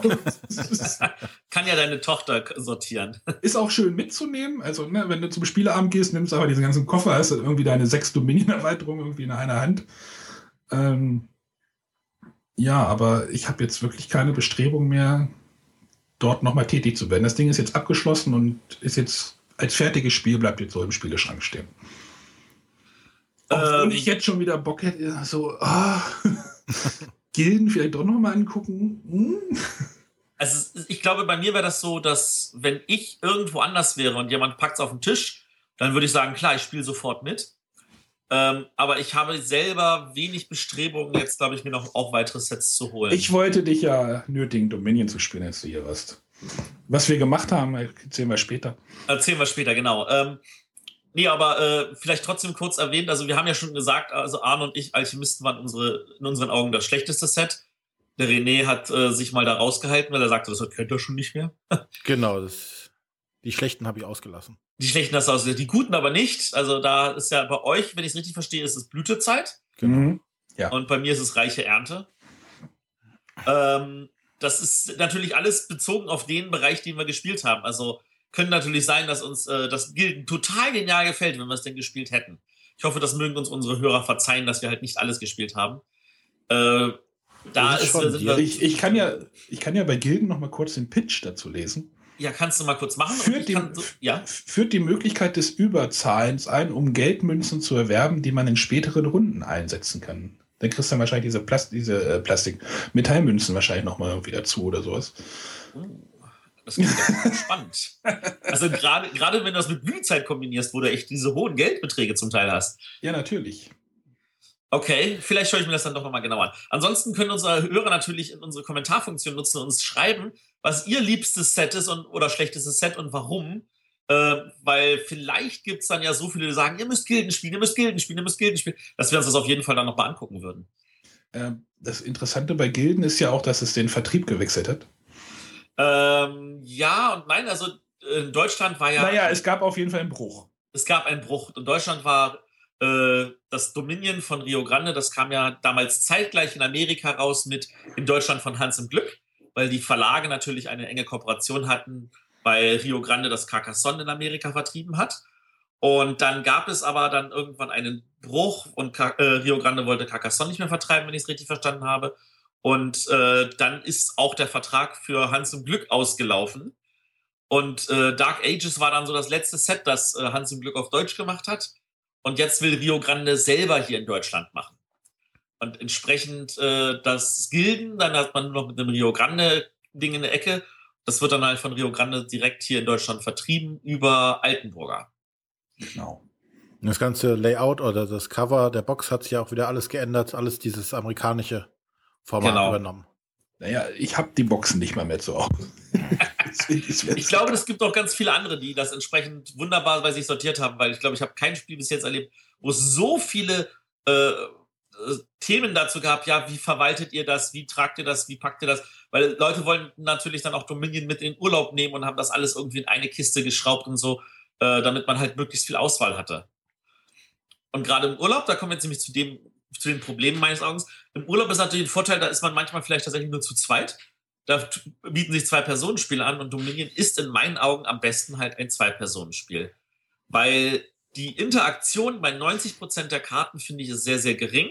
Mhm. Es hat diesen Begriff Multiplayer solitär gekennzeichnet. Also jeder spielt eigentlich für sich alleine und die Interaktion beruht sich darauf, dass halt ich anderen äh, Leuten vielleicht die letzte Karte von einem Stapel wegkaufe. Äh, es gibt natürlich auch Aktion- und Reaktionskarten, auch schon im Basisset. Aber diese sind für mich eher destruktive Natur. Ich nehme dir was weg oder ich gebe dir was Böses wie eine Fluchkarte. Ich gebe dir eine Fluchkarte. Und äh, das fand ich dann auch immer nicht so, das, das war dann auch eher so deprimierend. Also das, ja, das hat das meine Frau auf jeden ersten, Fall verleidet. In unseren ersten Partien, wenn dann die Hexe dann mal drin war, so mit Basis und Intriga halt nur, da haben sich natürlich erstmal alle auf irgendwie auf die Hexe gestürzt. Ja. wenn, wenn nicht das Problem hast, dass dann keine Entsorgungskarten irgendwie auch da liegen, dann äh, musst du halt zusehen, dass du da irgendwie nicht die ganze Zeit Flüche abkriegst, sondern musst halt die Hexe selber wegkaufen. Wobei wir fast ausschließlich ohne Angriffskarten immer spielen. Oh. Was die Interaktion wieder gering hält, dann kannst du es halt, also dann, dann willst du es auch zu sechs nicht spielen. Nee, also wir spielen es aber meistens nur zu zweit und dann haben wir uns gesagt, okay, dann machen wir ohne diese Angriffskarten. Das, das ist halt wirklich dieses meditative Runterspiel bei Dominion, was du dann machen kannst. Ja. Also, das hat ja auch einen Vorteil. Wenn ich das am besten zu zweit spielen kann, dann kann ich da auch sehr gut Turniere zu machen. Ich meine, es gibt ja für Dominion immer noch Turniere und äh, ich weiß jetzt nicht, ob die zu zweit oder zu viert am Tisch sitzen, aber äh, das ist halt wirklich hervorragend zu zweit, weil dann wird das schnell runtergespielt, zack und nächster Gegner. Ja, und du ja. hast den Vorteil bei so einem Spiel, das ist auch natürlich auch für Computerumsetzungen oder Online-Spielen relativ einfach zu machen, weil du halt diese ganze Interaktion zwischen den einzelnen Spielern nicht äh, darstellen musst in irgendeiner Art und Weise. Und da kommen wir jetzt aber zu dem Punkt, wo ich sage, da hat Dominion richtig, richtig verkackt. Das sollten wir auf jeden Fall erwähnen, oder? Keine iPhone-App. Ja, es gab eine iPhone-App, wo du gegeneinander spielen konntest, die war von einem Fan gemacht. Der hat auch die Originalgrafiken verwendet. Das hieß ja, das darfst du so lange entwickeln und äh, rausgeben, kostenlos, ähm, bis wir unsere iPhone-App fertig haben. Ja, das, das haben sie. Und dann wurde, dann hieß es so, jetzt ist der Zeitpunkt, jetzt musst du es rauswerfen. Dann konnte man die leider nicht mehr spielen. Und dann kam halt etwas, was ähm, ja das Wort iPhone-App nicht verdient hatte, weil es war gar keine iPhone-App. Das war ein HTML5 äh, Webseiten. Web-App heißt das. Web-App, genau. Das genau. funktionierte auf deinem iPhone jedenfalls nicht. Das funktioniert auch nicht mal übers Web. Das hat einfach an allen Enden und Ecken nicht funktioniert. Das war dieses Goko und jeder, der Goku. sich damit Goku? Goko. Goko, ja. Auf jeden Fall jeder, der sich damit beschäftigt hat, der hat nur den Kopf geschüttelt. Und da musste man sich die Sets auch einzeln kaufen und zwar zum vollen Retailpreis. also du hast dann einfach das Grundset gehabt und wenn du jetzt mit Intrige spielen wolltest, hättest du dafür nochmal irgendwie 20 Dollar blechen sollen. Ja, super, gut gemacht.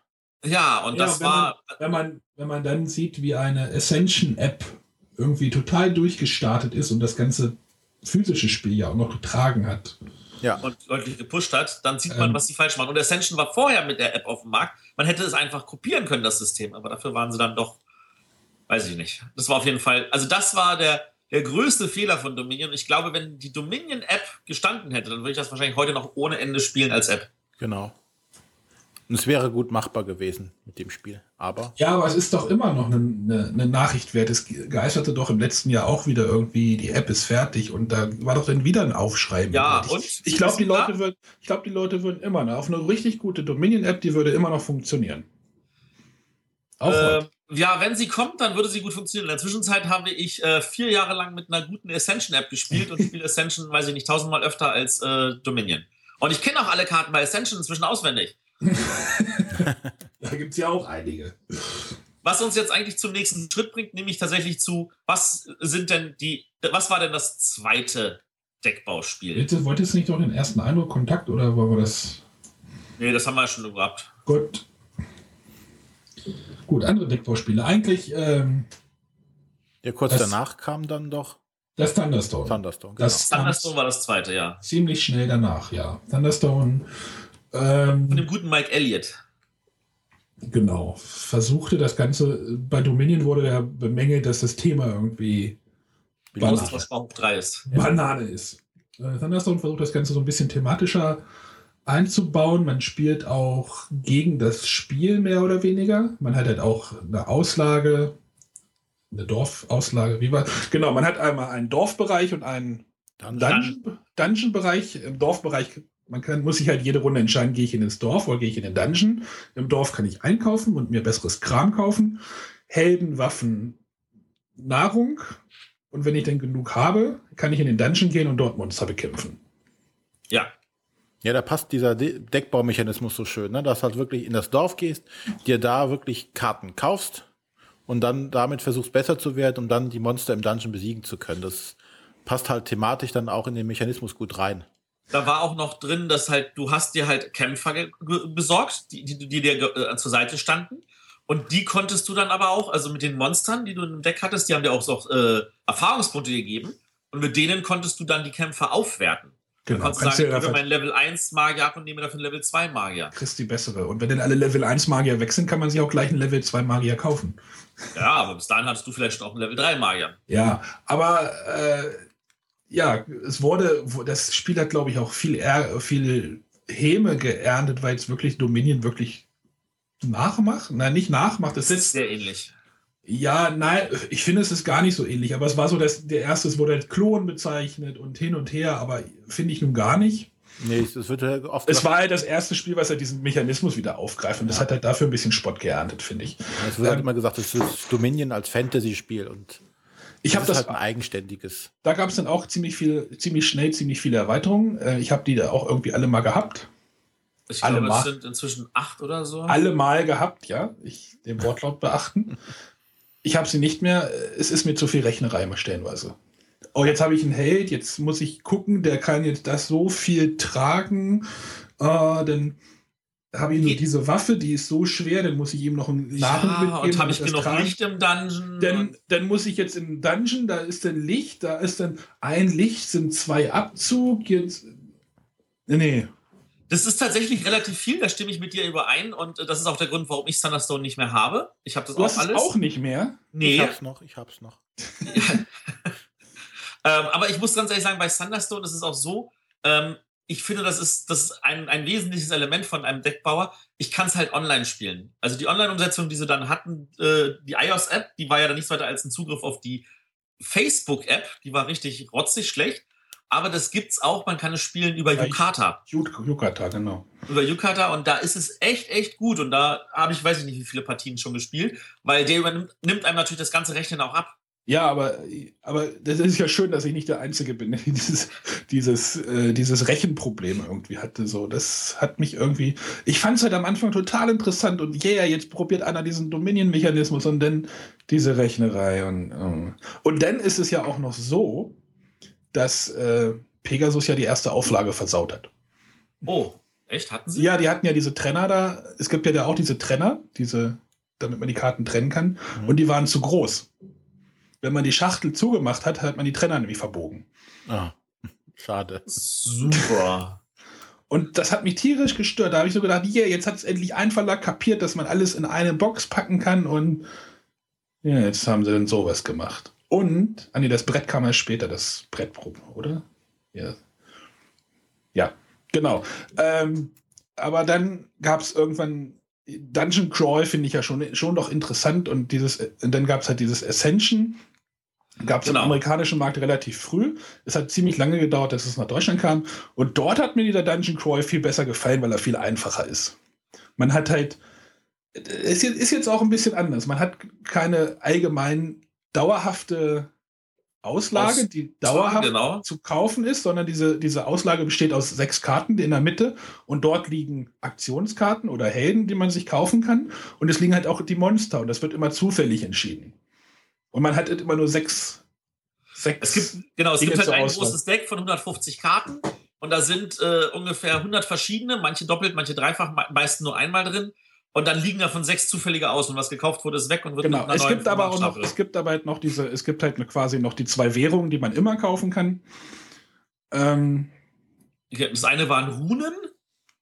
Ja, es war, genau, Runen und Kampfkraft sind die beiden Währungen. Also Geld und Kampf äh, kann man sich ja dauerhaft kaufen, die liegen immer aus. Und bei Ascensions ist es zum Beispiel so, wenn man Dominion spielt und man legt dieses Spiel aus, dann hat man halt diese zehn Sets da liegen, da muss man erstmal gucken, die muss man erstmal alle lesen. Ja. Und bei Ascension ist es so, man hat halt sechs in der Mitte liegen, das ist halt ein bisschen übersichtlicher. Und das finde ich zum Beispiel, das finde ich so einen genialen Kniff. Ja, man kann bemängeln, dass es manchmal ein bisschen zufällig ist und ja, manchmal, manchmal man, einfacher gestaltet. Also ich muss da nicht eine Stunde lang lesen. Manchmal hat man Kampfkraft auf der Hand und dann liegt kein Monster in der Mitte, dann ist man so ein bisschen gearscht. Dann kann man zwar immer noch diesen ähm, Kultisten verhauen, es gibt dann halt einen Siegpunkt. ähm, Ascension finde ich eine schöne Sache. Hatte ich auch mal, die, also bei Ascension wird das in Staffeln immer gerechnet. Es gibt immer eine große, eine kleine. Ich hatte auch die drei Staffeln zu Hause, habe jetzt wieder auf eine reduziert, weil wenn ich jetzt Ascension spielen möchte, spiele ich nur noch mit der Basis. Klingt vielleicht ein bisschen blöd, äh, ich finde es aber, dass Ascension auch manchmal zu viele Mechanismen noch extra wieder in den Staffeln mit einbaut. Aber das ist das, das, ist das Schöne an, finde ich, an Ascension, also dass sie sich die Mühe geben, auch wirklich spannende Sachen reinzubauen, die das Spiel an einer anderen Stelle erweitern.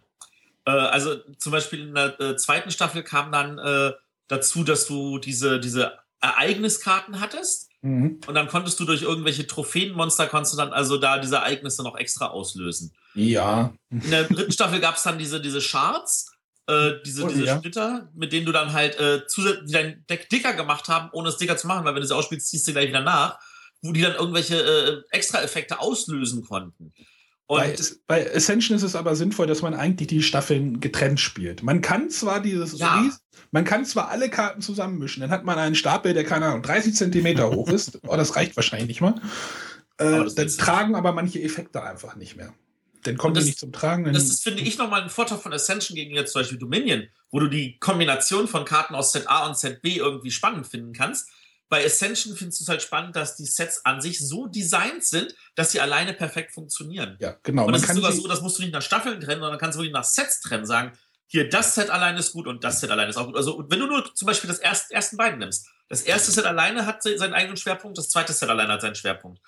Und, und da, du weißt, jedes Mal, ich muss jetzt anders spielen, um das Beste aus diesem Set rauszuholen. Und jedes jedes Spiel, was man sich kauft, ist in irgendeiner Form alleine spielbar. Die großen sind zu viert spielbar. Wenn man sich eine kleine Erweiterung kauft, kann man die immer noch zu zweit solo, also zu zweit, ohne irgendwas anderes trotzdem spielen. Genau. Also wir sind Ascension-Fans. Ich, ich mag Ascension. Ich habe mich sehr gefreut, als das nach Deutschland rausgekommen ist. Ähm, ich hatte da die Hoffnung, ich hatte da die Hoffnung auch schon ein bisschen verloren. Ich habe mich damals dagegen entschieden, weil mir die Grafik überhaupt nicht zugesagt hat. Die Grafik. Klischee. Ja, die Grafik. Du hast den einzigen Schwachpunkt von dem Spiel. ja, das war ein Punkt, wo ich sagte, nee. Ja, sie ist halt sehr schade ist, weil, weil sie ist halt anders. Grafik geht ja ein gutes Spiel. Äh, ich habe hab die iOS-App und spiele es darauf, aber das, die Grafik hat mich so abgeschreckt, es wirklich mir physisch zulegen zu wollen. Einfach. Auf jeden Fall sind sie dem Ganzen treu geblieben. Sie haben sie jetzt nicht irgendwie angepasst. Ja. Also ja. sie haben, sie haben die Mystiker und die äh, schwere Melit, äh, schwere Miliz, die sieht in jedem Set anders aus, äh, aber. Es ist ja auch ein Grafikstil, der einzigartig, also, oder wiedererkennbar ist, ne? Also, wenn ich, ich die Karte von Extension ich, sehe, weiß ich, ah, das ist Extension, da brauche ich gar nicht diese, nachdenken. Dieses Holzschnitzmäßige sieht so, so ein bisschen aus. Ich, ich, man gewöhnt sich dran, ich mag es eigentlich, äh, weil es halt sich so ein bisschen ab, ja. abgrenzt. Es hat auch den Vorteil, dass die Karten untereinander sofort erkennbar sind. Ich sehe das Bild und ich weiß sofort, was die Karte macht. Während ich bei einigen Karten von Dominion dann schon manchmal lege, die sehen sich so verdammt ähnlich. Solche ja, Sachen. Und bei Ascension schieben sie ja auch immer noch. Ja. Da ist jetzt wieder so eine goldene Box aufgetaucht, wo ich mir gedacht habe, oh ja. Ja, dann lass uns mal zum nächsten Spiel übergehen, weil wir wieder. Genau, wir wollen jetzt auch ganz viel erwähnen, aber wir erwähnen meistens immer nur noch was dann das anderes an diesem Spiel. Da fällt also, natürlich dann ja. Wir sollten jetzt noch mal kurz erwähnen, Thunderstorm und der Ascension waren jetzt so, so ein bisschen Dungeon Crawl, die äh, ziemlich nah im Dominion-Fahrwasser sich bewegt haben. Auch, auch mechanisch. Genau. Äh, da haben wir jetzt nämlich Nightfall, was definitiv anders ist. Das ist auch von Aldarak gewesen, so wie Thunderstone. Äh, das Ganze hatte so einen Vampire-Werwolf-Hintergrund. Genau. Äh, und da ist es so, da, also man hat ne, wieder feste Karten damit, die man kaufen kann. Aber jeder hatte auch noch einen eigenen Stapel von Karten, von zwei Karten, die die anderen nicht kaufen konnten, die man nur selber kaufen konnte. Und das eigentlich hohe war jetzt die Interaktion, weil wenn ich eine Karte genau. gespielt habe, dann hatte sie, äh, da waren da dran, äh, sie hatte selber so, so einen Farbpunkt, der sagte so, ich gehöre zu dem Bereich. Und daraufhin konnte ich nur eine Karte spielen, die auch diesen Farbpunkt als, äh, als Anschluss hatte. Also wenn, wenn ich dann eine Karte hatte, okay, die ist blau, darauf kann ich jetzt nur lila oder rot spielen, dann kann ich halt also lila mit dem blauen da spielen. Ja. Und das, das war natürlich da, aber nachdem ich gespielt habe, konnten alle anderen Spielerei um auch was dran spielen und dann wurde das wie eine Kette rückwärts wieder abgearbeitet. Wir sind wieder bei Magic. Ähm, und das hat halt dazu geführt, dass bestimmte Aktionen und Interaktionen dadurch gefördert wurden. Ja, und grundsätzlich ähm, war es halt so, dass du halt gegeneinander aktiv gespielt hast. Ne? Du hast halt deine Kreaturen eingesetzt oder deine Werwölfe, deine Vampire, um den anderen Schaden zuzufügen, um dessen Kreaturen zu bekämpfen, um dann ja. den, an den Spieler rankommen zu können praktisch. Ich habe es auch wieder, gespielt. Wieder wie Magic war. Und da ist auch definitiv der Punkt, äh, wenn du Dominion nur zu zweit gerne spielen möchtest, möchtest du Nightfall gerne mit so vielen, wie es geht, spielen und nicht zu zweit. Ja. Lieber zu viert als zu zweit, definitiv. Genau. Also es, es liegt hier, es liegt hier wirklich neben mir, das Nightfall unter meinen ganzen Essen-Neuheiten und ich hatte es halt bei Ebay für einen Euro mir gekauft. Ja, und das ist auch der große, das ist schade bei, bei Nightfall gewesen. Es hat halt äh, gut angefangen und ist leider in Deutschland überhaupt nicht, hat gar nicht gezündet. Ich würde sagen, es war zu kompliziert. Ja, und sie haben, Anlegen. Sie haben viele Chancen. Mehr Hoffnung. Wir hatten ja schon mal darüber gesprochen, sie haben viele Chancen verpasst. Ne? Also ähm, es ist egal, wenn du jetzt äh, hast, sagst, du hast das Werwolf- und Vampir-Thema. Es war egal, ob du jetzt Werwolf-Karten oder Ghoul-Karten oder ähm, Vampir-Karten hast, die haben sich nicht ergänzt. Ne? Also es war egal, was für Karten du nimmst, Hauptsache du hast die stärksten möglichen Karten genommen. Das stimmt. Du hattest, du hattest, leider nicht diesen Effekt, dass du sagst, okay, du nimmst jetzt hier nur Karten, die irgendwas mit Vampiren zu tun haben oder die Menschen, gab ja auch noch als Fraktion, du als Vampirjäger, dann nimmst du die nur und dann haben die irgendwie einen tollen Kombinationseffekt. Und das war leider gar nicht. Du hast das halt war sehr, sehr leider gar nicht, ja. Du hast Vampirkarten genommen und dann Werwolfkarten, weil die halt einfach die stärksten Karten waren, die ausgelegt haben.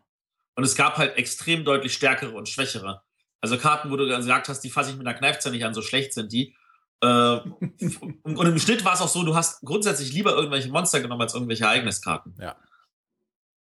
Ja, deshalb leider hat Nightfalls war ein gutes, solides Spiel eigentlich, hat aber leider nicht geschafft, sich zu verbessern durch die genau. Erweiterung. Ich glaube, es wird noch länger unter den ganzen anderen Spielen liegen bleiben. Also äh, äh, spiel's mal ruhig und wenn du es dann für einen Euro wieder weiterverkaufst, ist das schlimm, auch nicht schlimm. Äh, aber Nightfall ist so, wo ich mir denke, das ist ein Deckbilder, der sollte nochmal aufgegriffen werden und neu gemacht werden, ja. mit einer anständigen Redaktion dahinter. Ja, da kann man noch mal was raus. Und der ganze Mechanismus auch mit dieses, dieses Ketten aufbauen, dass ich eine Karte ausspiele, kann noch eine Karte anspielen und die anderen Mitspieler können da auch Karten anlegen. Das war schon sehr cool. Und wenn jemand in Reaktion eine bestimmte Farbe gespielt hat, kriege ich noch einen extra Effekt, solche Sachen. Ja. Kommen wir zum nächsten. Tanto Kuoro. Sagt das irgendjemandem was? Ja. Nein. Das ist wirklich Dominion-kloniger geht's nicht mehr aus Japan. Da, ich weiß noch genau, wie irgendwelche Mädchen dann in Essen rumstanden in dünn bekleideten japanischen Kostümen und das dann versuchten als geniales neues äh, Deckbauspiel rumzureichen. Aber es ist wirklich so sehr. Also vom Thema her, man ist halt ein Hausherr und man hat ganz viele Angestellte und man stellt immer neue Angestellte an. Weil jede Karte ist irgendeine Hausangestellte, die man anstellt. Und typischen japanischen Manga-Stil. Genau. Äh, ich glaube, das reicht doch schon. Mehr brauchen wir das Spiel nicht erzählen. Lass uns weitergehen zum nächsten. Gut. Zum naja, wir wollten ja, wir wollten ja weg zu, zu, von Dominion und Dominion-Mechanismen. Äh, Matthias war hier und genau. ich, wollte ja, ich wollte ihn ja zu Dominion überreden und er meinte zu mir, ah, die Trains, das habe ich noch nie gespielt. Und ich dachte mir, ah, oh, er wird jetzt bestimmt gleich rumschimpfen über das Spiel. Wir haben Trains gespielt. Zu dritt? Wir haben Trains gespielt. ich habe es jetzt auch mal gespielt. Nein, er hat gar nicht, so, gar nicht muss ja die Meinung haben. Er hat gar nicht geschimpft. Also äh, Trains ist halt Dominion, ist Dominion mit Spielbrett. Die Karten sind stellenweise wirklich sehr ähnlich. Äh, man baut sein Eisenbahnnetzwerk auf, baut irgendwelche Bahnhöfe auf dem Spielbrett, was wirklich eine neue Ebene mit reinbringt. Ich habe auch über Trains, glaube ich, schon in irgendwie einer der Einser-Folgen geredet. Ich glaube, unter den ersten fünf oder sowas war es dabei. Ähm, ja, was, du kannst ja mal deine Eindrücke. Ich habe ja schon über das Spiel geredet. Ähm, also meine Eindrücke ist definitiv, dass es nicht Dominion mit Spielbrett ist, sondern dass es ein Brettspiel ist mit einem Deckbaumechanismus dahinter. Äh, ja, man kann das auch spielen natürlich, indem man das Brett ignoriert und äh, dann einfach nur Karten kauft und dass das Ganze dann so wie Dominion sich so anfühlt. Mhm. Aber ich glaube, da, da, da, da tut man sich selber keinen Gefallen mit. Nee, ich glaube und, nicht, dass man damit, damit gewinnen kann. Ja, wahrscheinlich kann man damit auch nicht gewinnen. Ähm, also das, was Dominion, also was das Brettspiel bei Trains wirklich ausmacht, ist wirklich zu sagen, hier, ich baue ein Schienennetz auf, ich versuche Städte anzusetzen, ich versuche Bahnhöfe zu bauen. Und jede dieser Aktionen, die einem ja einen Vorteil gibt, wird vom Spiel gleich mit bestraft mit einer Müllkarte. Was thematisch ja auch Sinn macht. Du baust was, was thematisch voll Sinn macht, natürlich für einige Spieler natürlich das, das Gefühl weckt, boah, ich für das, was ich machen will, muss, werde ich jedes Mal bestraft. Aber das Spiel gibt einem auch Möglichkeiten, damit umzugehen. Also es, es, gibt eine ganz billige Karte, womit man einfach Müllkarten wieder entsorgen kann.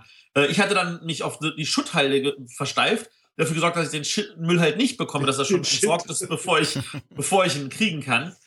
Ähm, und da, da, ist, da ist tatsächlich einiges möglich gewesen. Und ja, ich habe mir auch nachher noch ein paar von den Karten, die wir nicht auf dem Tisch hatten, angeschaut. Und das sah sehr reichhaltig aus. Also mich hat das echt so sehr interessiert. Also ich werde gucken, dass ich mir vielleicht irgendwo noch einen Trains besorge. Ja, und vielleicht gefällt es dann auch meiner Frau. Wir haben ja auch quasi mit dem Einsteiger-Set gespielt. Also das, was die ähm, Anleitung empfiehlt. Wahrscheinlich damit es halt, damit man halt dem, mit dem Müll hantieren kann. Du, wenn, du könntest es ja auch spielen, ohne, ohne dass du irgendwie so eine Entsorgungskarte da drin hast, was natürlich wahrscheinlich total sinnlos ist. Ja. Äh, es sorgt aber auch für Interaktion. Du musst immer auf diesem Brett gucken, okay, da sind jetzt, da ist jetzt sitzen jetzt zwei Leute in der Stadt mit zwei Bahnhöfen. Das heißt, die kriegen viele Punkte. Ich muss da sollte da irgendwie auch zusehen, dass ich da irgendwie selber noch mit reinkomme. Es wird zwar arschteuer, aber ich will diese Punkte mit haben.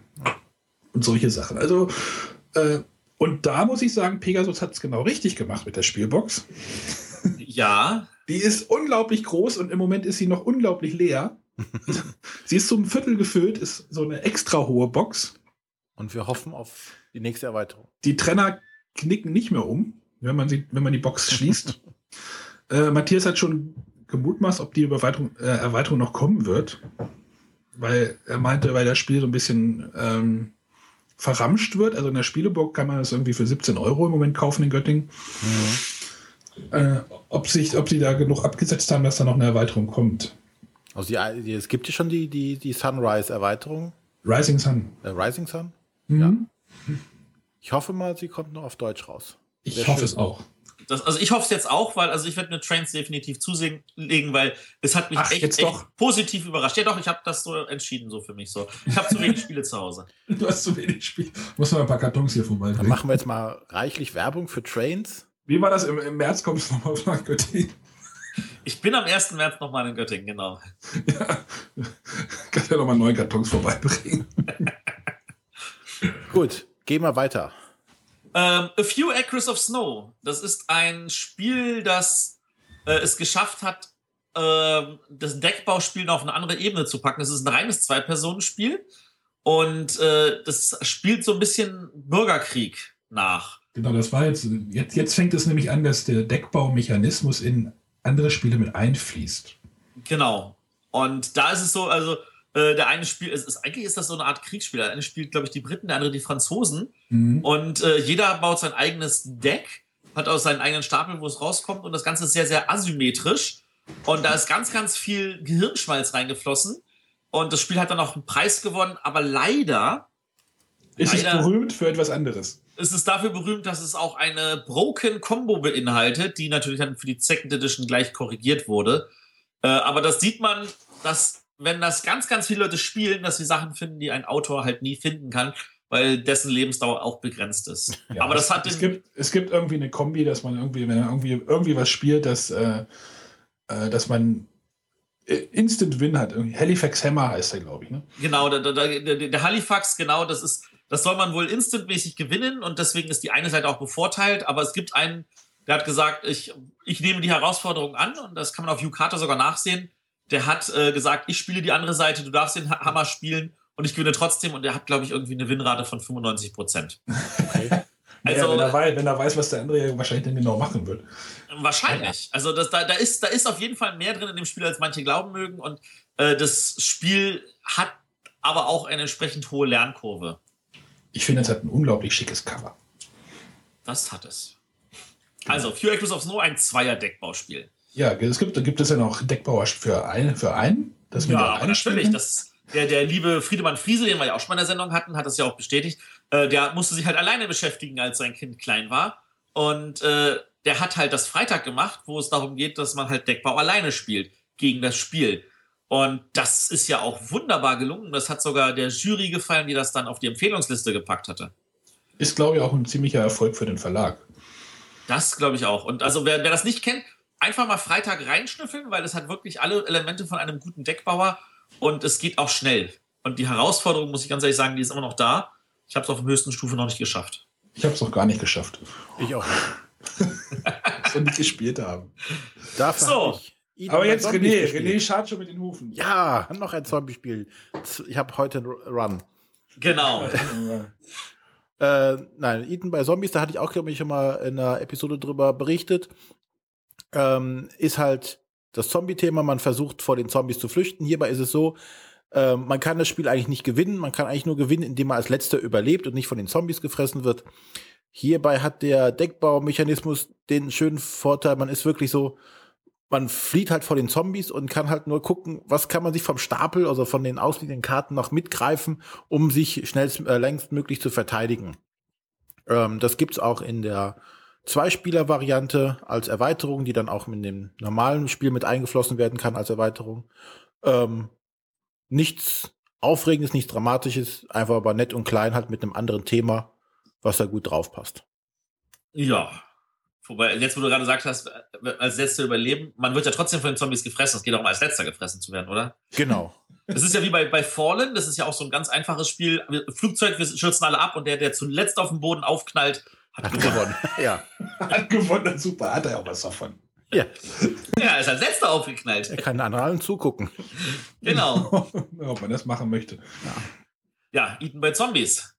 Dann kann ich direkt zu dem nächsten Spiel noch was sagen. Marvel Legendary ähm, was jetzt äh, im Marvel-Universum spielt. Und eigentlich möchte ich gar nicht so auf das Spiel an sich eingehen. Ich glaube, da hatte ich auch schon mal was drüber erzählt, sondern eher darum, dass jetzt hier, ähm, was war das? Ist Upper Deck, ne? Das ist Upper Deck, ja. Ja, Upper Deck macht hier an der Stelle so, sie machen aus ihrem System, diesem Legendary-System, äh, halt viele verschiedene Spiele. Also sie haben halt hin, sind halt hingegangen und haben gesagt, okay, wir machen erstmal das Le äh, Marvel, sprich wir haben Superhelden. Äh, dazu gab es dann ein paar Erweiterungen. Dann sind sie hingegangen und haben gesagt, okay, jetzt äh, machen wir die Gegenseite. Und das ist jetzt, äh, wir spielen die Bösewichte und kämpfen gegen die Superhelden. Äh, der Mechanismus wurde beibehalten, das komplette Spiel ist identisch. Nur, dass man halt jetzt nicht die Superhelden, sondern die Bösewichte spielt. Und die beiden Sets sind auch quasi kombinierbar. Die Karten sind äh, dann erweiterbar. Und dann sind sie hingegangen, haben das nächste gemacht, haben gedacht, okay, jetzt machen wir das mal mit einem Alien-Theme und haben dieselbe Mechanismen und alles verwendet, um das auch mit den, äh, um gegen Aliens zu kämpfen. Und wenn ich das richtig verstanden habe, ich habe leider nicht ausprobieren können, lässt sich auch das theoretisch mit den anderen Sets kombinieren, weil die Mechanismen und die Werte und die, die möglichen äh, Effekte auch kombinierbar sind. Macht natürlich nicht viel Sinn, aber es würde halt möglich. Also die versuchen wirklich dieses System aufzubauen, dieses Legendary-System. Ist das, ist das, das, das, wo fällt mir gerade ein anderes Superhelden-Thema äh, Spiel ein? Sentinels of the Universe, ist das auch ein Deckbauer? Nein. Ja. Nein. Nein, ja. Sehr gut. René, warum nein? Weil du ja keine Karten kaufen kannst. Du hast einen Kartenstapel ich, ich ah, nicht, und spielst den nur runter, in Anführungszeichen. Ne? Du versuchst halt mit den Karten, die du ziehst, du die manipulierst dein, dein Kartendeck zwar ein bisschen, indem du versuchst, Karten rauszuziehen, also mehr wie Magic ist es, dass du deinen Kartenstapel runterspielst. Okay. Okay. Aber also es, es wird zumindest als, als Deckbau angepriesen, aber wenn es das nicht ist, dann, dann vergesst es gleich wieder. Aber für DC gibt es natürlich auch ein Deckbauspiel, was ich jetzt Shameless Plug mal kurz erwähne. Ähm, das ist dann auch kompatibel mit äh, einigen, äh, die ein anderes Thema drauf haben, zum Beispiel dem Herrn der Ringe, Deckbauspiel oder dem Naruto-Deckbauspiel, die kann man auch theoretisch alle mischen. Ich, ich frage mich, wann gleich der, der What's, What's Your Game Deckbauer kommt. Äh, nie. nie. Ja. Gehen wir unsere Liste dann weiter durch und äh, genau. Spiel, was ich schon mal vorgestellt hatte, ähm, was jetzt viele Leute denken, ne, ist ja auch kein Deckbauer, nämlich Pathfinder Adventure Card Game. Ähm, ich habe es mir mit als aufgedeckt äh, aufgenommen, weil der äh, gute Rado hatte das auch mal als den langsamsten Deckbauer aller Zeiten vorgestellt, weil es wirklich ja so ein kampagnenbasiertes Spiel ist, wo ich mir im Spiel praktisch Karten dazu hole, dem, indem ich sie äh, von den Kartenstapeln ziehen kann und praktisch äh, ja kaufen nicht, sondern ich muss sie finden oder erwürfeln. Und am Ende jeder Partie kann ich praktisch entscheiden, welche Karten behalte ich jetzt in meinem Deck packe sie dazu und in der nächsten Kampagne habe ich praktisch neue Karten in meinem Deck. Also ist wirklich dieser Deckbaumechanismus auf unglaublich lange Zeitspannen hinweg gesehen. ja. Ja, ja, diese, und diese unglaublich lange, ich, ich meine, wir sind jetzt, glaube ich, in einem fünften Box. Wir sind da auch noch nicht ganz durch. Ja. Das nächste. Eminent äh, Domian. Der Domian. Eminent Domain, ja. ja, da kann man, also die haben neue Sachen probiert. Die haben eine relativ spartanische Kartenauslage, mhm. die wenig tun. Und ich glaube, das war auch das Problem, wenn denn die Erweiterung, die dann vor einem Jahr oder so rauskam, macht das Ganze deutlich besser.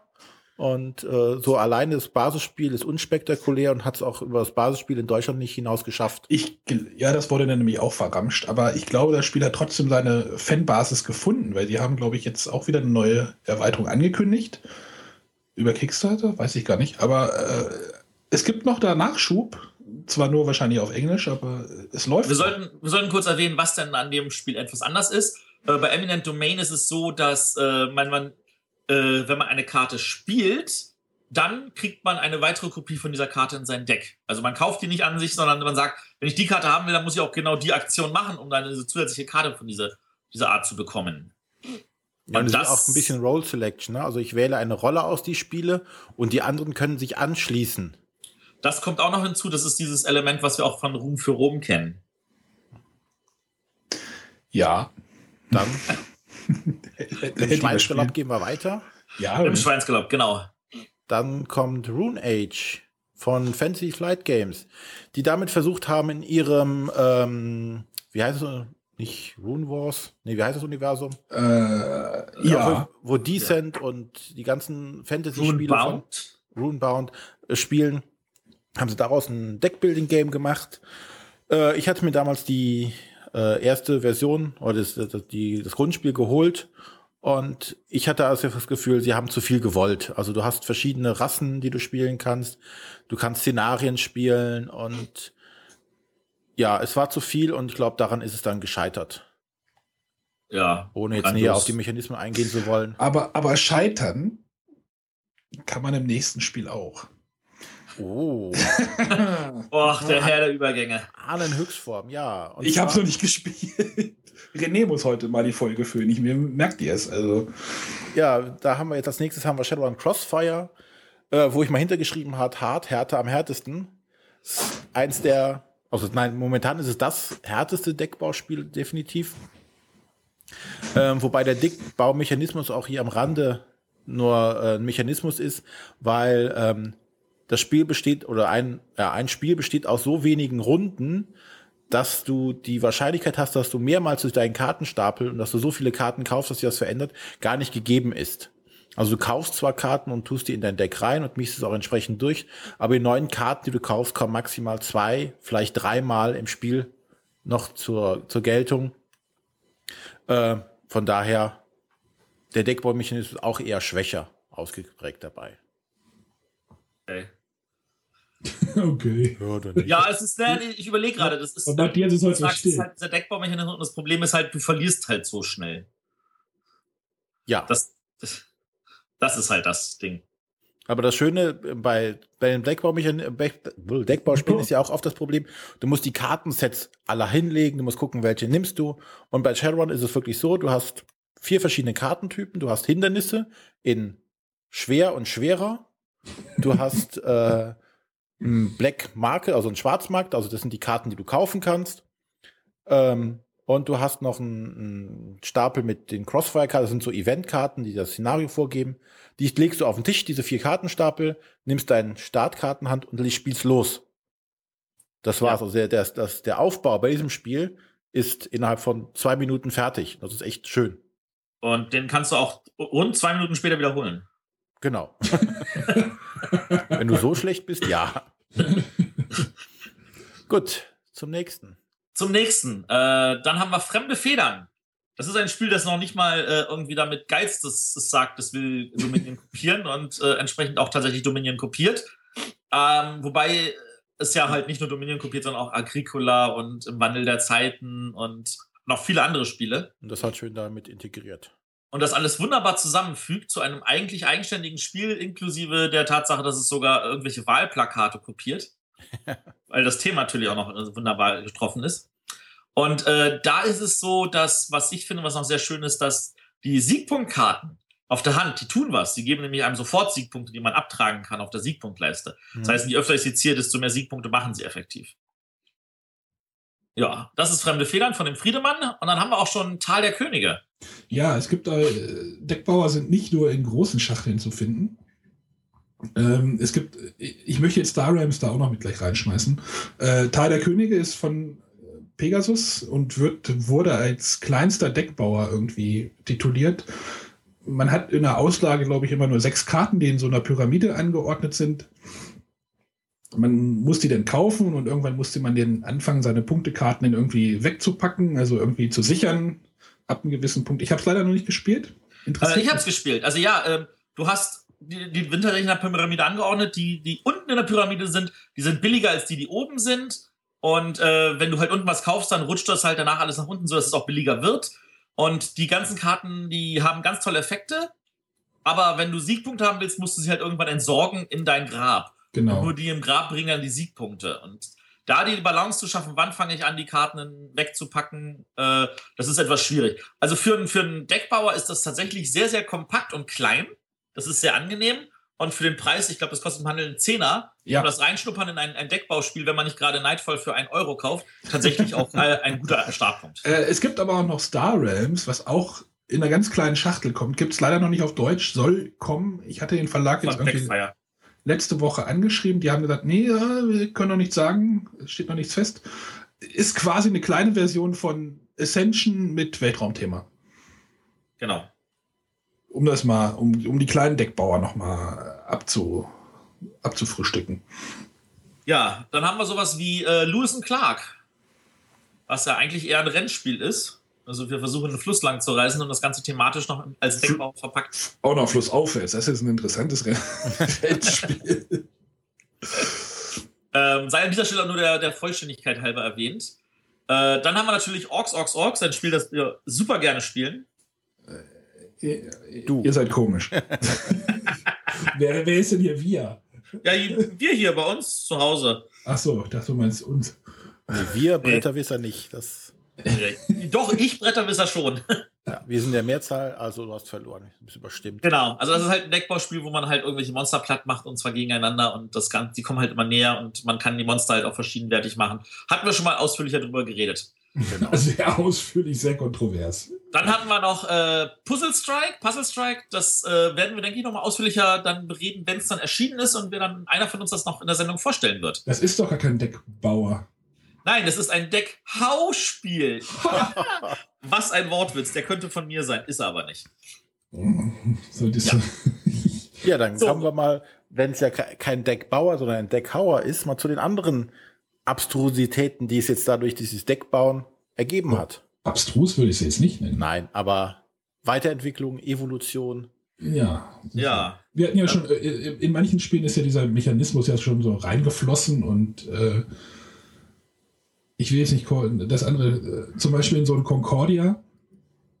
Also ich, ich würde ich würd jetzt. Willst du doch vorne anfangen? Ich würde noch zu anderen, ich würde erstmal sowas anfangen wie, wenn Leute etwas mit Karten machen, dann dauert es nicht lange, dann kommen Leute und machen das mit Würfeln. Ja. Also äh, es ist. Oder umgekehrt. Es gab, als Magic die ganzen TCGs aufbrachte, da hat es nicht lange gedauert, dann kam dann mit Dragon Dice ein sammelbares Würfelspiel. Und genauso wie es, äh, wie es hier mit, mit Dominion halt einen kleinen Push gab, hat dann irgendwann einer gesagt, ich mache das mit Würfeln äh, und man muss diese Würfel sich zusammendraften und äh, die, da gibt's halt auch eine Auswahl in der Mitte.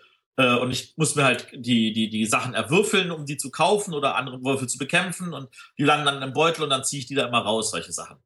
Äh, Quarius ist da ein sehr, sehr großes äh, Element geslungen und das macht auch, auch relativ zeitnah. Relativ zeitnah, wie ich finde, macht das auch sehr, sehr viel Spaß. Mhm.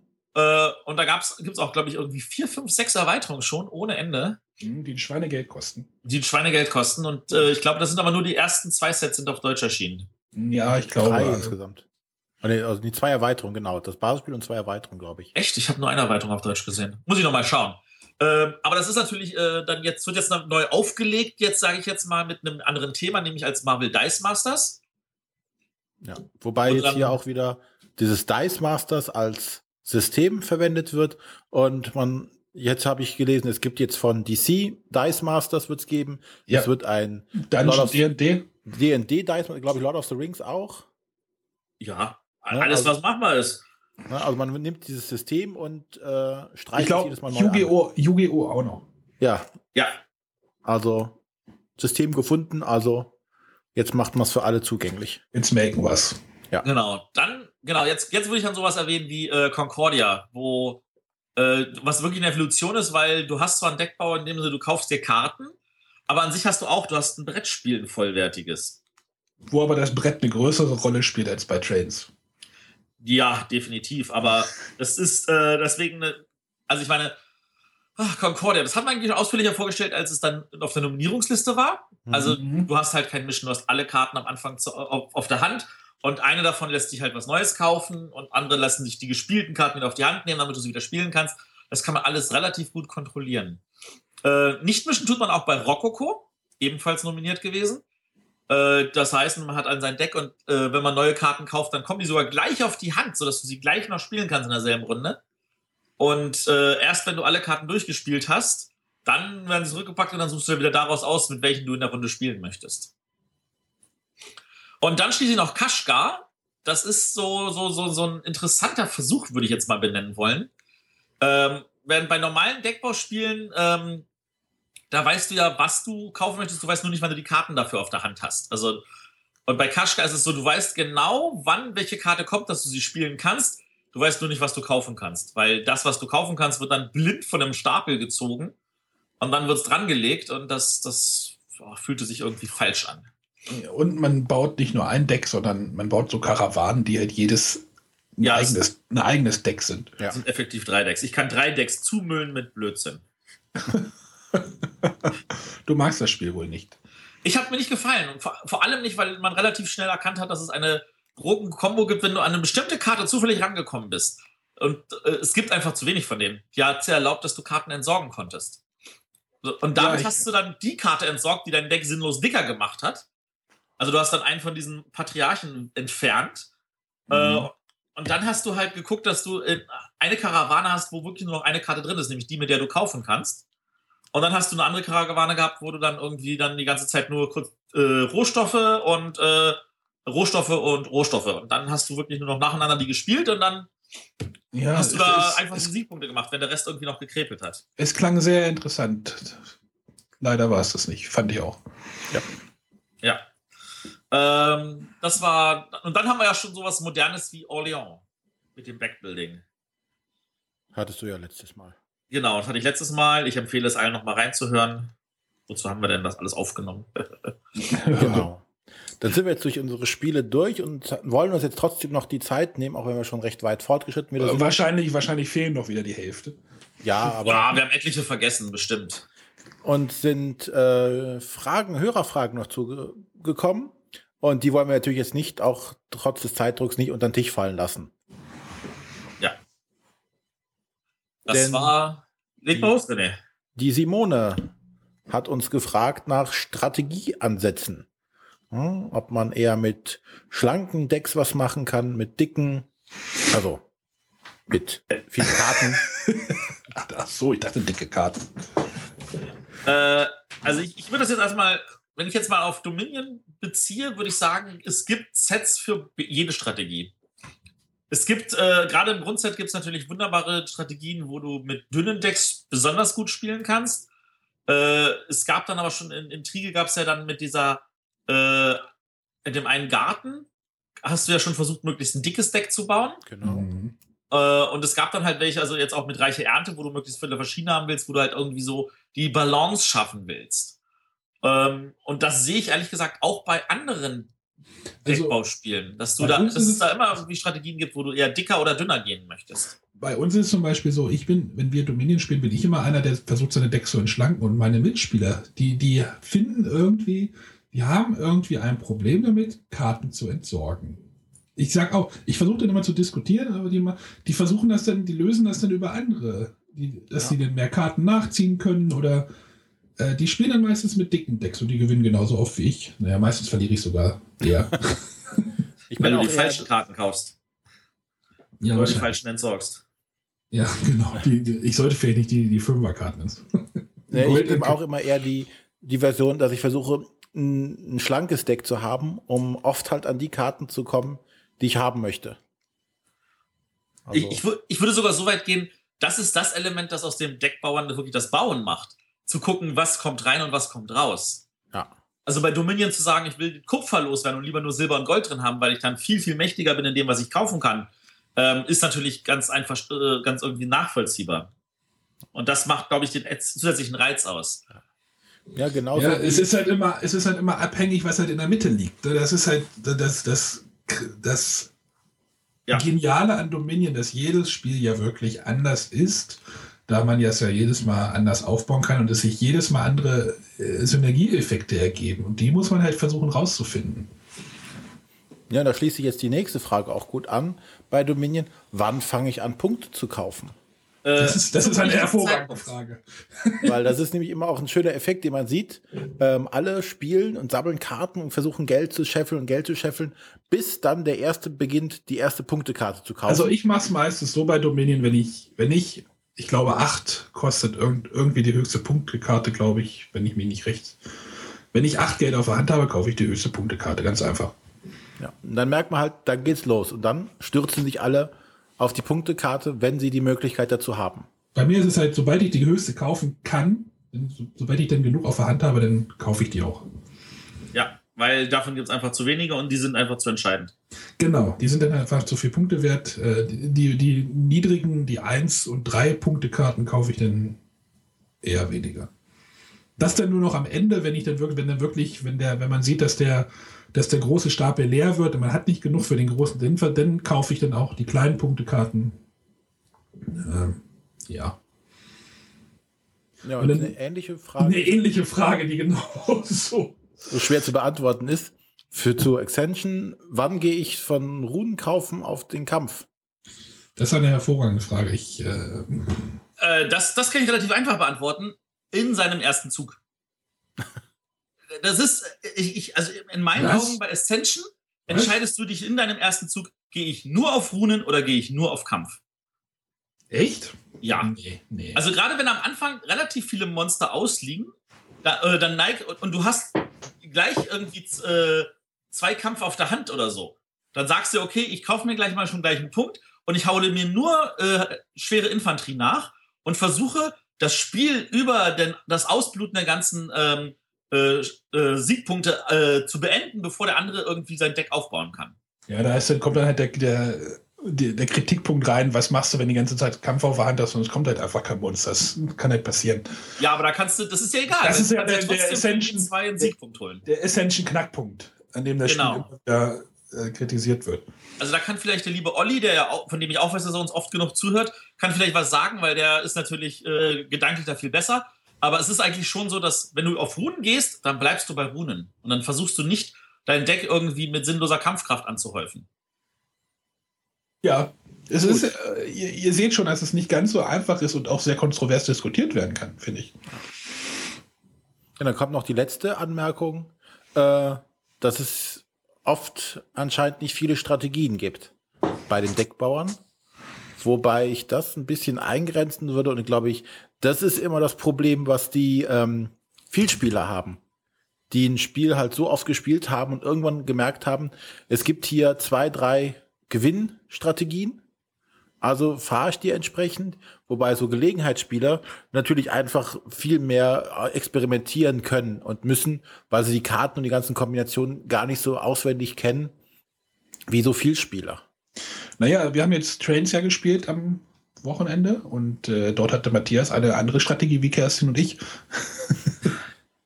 ja, natürlich gibt es mehrere Strategien, aber meistens gibt es. Und er ist dann auch nicht, er ist dann auch nicht von abge. abge äh, ich glaube, das ist ein ganz wichtiger Punkt. wenn man sich eine Strategie gesetzt hat, dann muss man die durchziehen. Ja. Du hast dann ja darf man nicht irgendwie abweichen und sagen, ah, jetzt probiere ich noch das und versuche zwei gleichzeitig zu fahren damit setzt man sich nur ins Fahrwasser. Also in, ja, ich hatte, dann, ich hatte dann auch überlegt, oh, das mit der Schutthalde, das funktioniert ja bei den Trains ganz gut. Mache ich das jetzt? Nee, ich habe jetzt Mülldeponien, jetzt switche ich nicht noch um auf die Müllhalden. Ja. Ich habe dann ja gebaut wie blöd durch die Müllhalde. Ne, also. Und du hast ja dann nur gebaut, wenn du die, die keinen Müll auf die Hand kriegst, gekriegt hättest. Also. Genau. Und äh, ich glaube, das ist das. Also ich, ich habe jetzt Schwierigkeiten, irgendwie einen Deckbau mir einfallen zu lassen, wo man mehrere Strategien fahren könnte. Bei allen ist es so, leg dich auf eine Strategie fest und zieh sie durch. Man und kann das, das was passieren kann, ist also bei Ascension zum Beispiel, dann kommen fünf Runden lang nur Monster und du hast am Anfang dich aber gegen die Monsterstrategie entschieden. Dann hast du halt an der Runde mal Pech gehabt. Man dann, kann, dann, dann kann, man halt auch mal verlieren. Das ist halt der, der, Glücksbereich. Aber das Schöne an den Deckbauern ist auch, dass man es einfach aus dem Bauch spielen kann. Man spielt es ja. aus dem Bauch. Oh, jetzt habe ich so viel Geld auf, jetzt nehme ich die Karte, die kann ich mir kaufen. Oh, und dann guckt man immer, was man so auf der Hand kriegt. Dann macht man das. Es ist halt so, man kann das sehr strategisch spielen sich auch eine Strategie ausdenken. Man kann es aber auch wirklich locker flockig gucken, was man mit seiner, mit seinen fünf Karten oder sechs Karten, die man auf der Hand hat, äh, machen kann. Und das ist dann halt auch für die Gelegenheitsspieler oder für die Wenigspieler dann auch schön. Genau.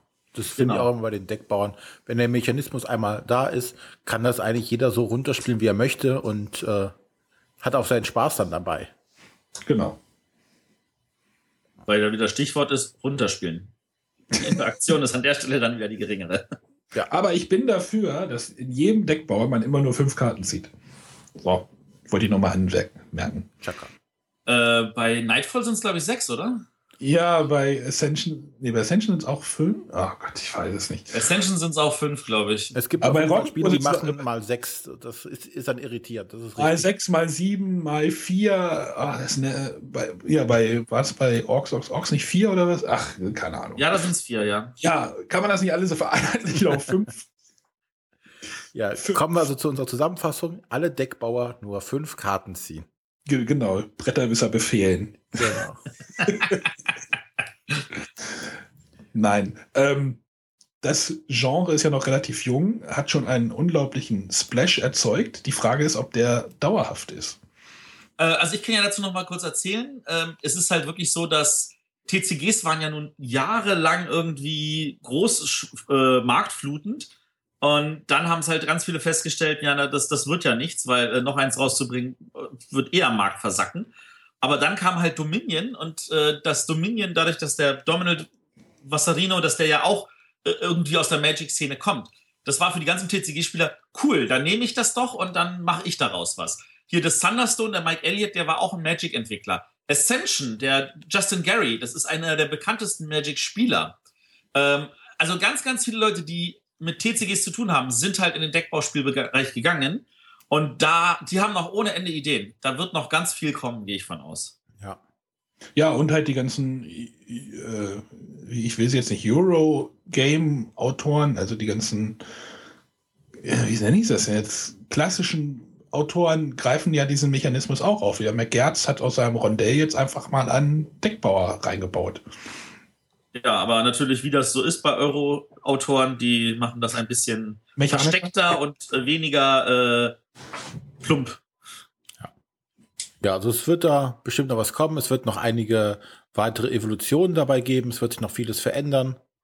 Aber auf jeden Fall das Deckbauen wird uns noch längere Zeit begleiten. Deckbau, De Backbau oder Deckhau.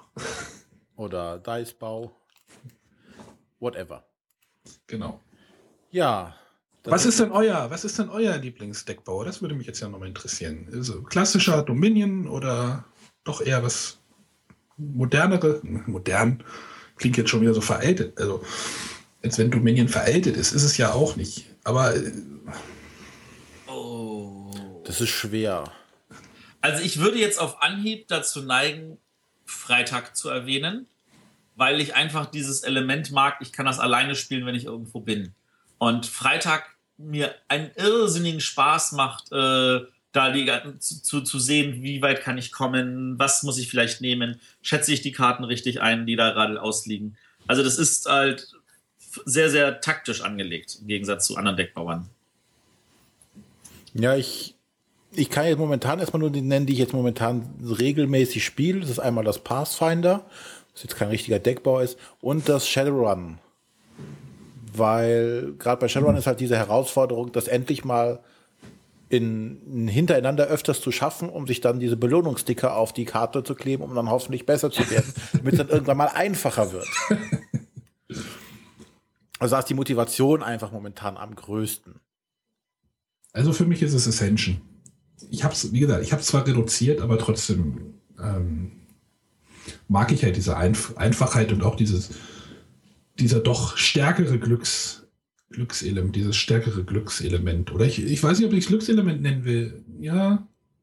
Es ist, es, du musst taktischer vorgehen. Ja, du musst halt schon, genau, man muss halt schon zusehen, dass man das Beste aus seinem Zug macht und nicht langfristig planen ist ein bisschen schwieriger in dem Spiel, das stimmt schon. Aber ja, Dominion halte ich trotzdem noch sehr, sehr weit hoch. Jetzt würde mich aber interessieren, was die unsere Hörer sagen. Genau. Oh, das würde mich auch interessieren. Oder denken. Das dürft ihr wie immer in die Kommentare schreiben, auf Facebook posten oder auf Twitter uns schreiben oder eine E-Mail an Arne. Info at bretterwisser.de. Sehr gut. ja, genau. dann. Wollen wir nochmal, willst du nochmal den, den Umfragelink jetzt hier auch nochmal in die Shownotes packen, in die aktuelle Folge? Ich packe den auch nochmal in die Shownotes hier rein. Genau, also für die Umfrage und das Gewinnspiel Gibt es auch hier nochmal einen Link? Genau, wir haben ein Formular, aber auch gerne, es sind schon einige Fragen auch per E-Mail reingekommen.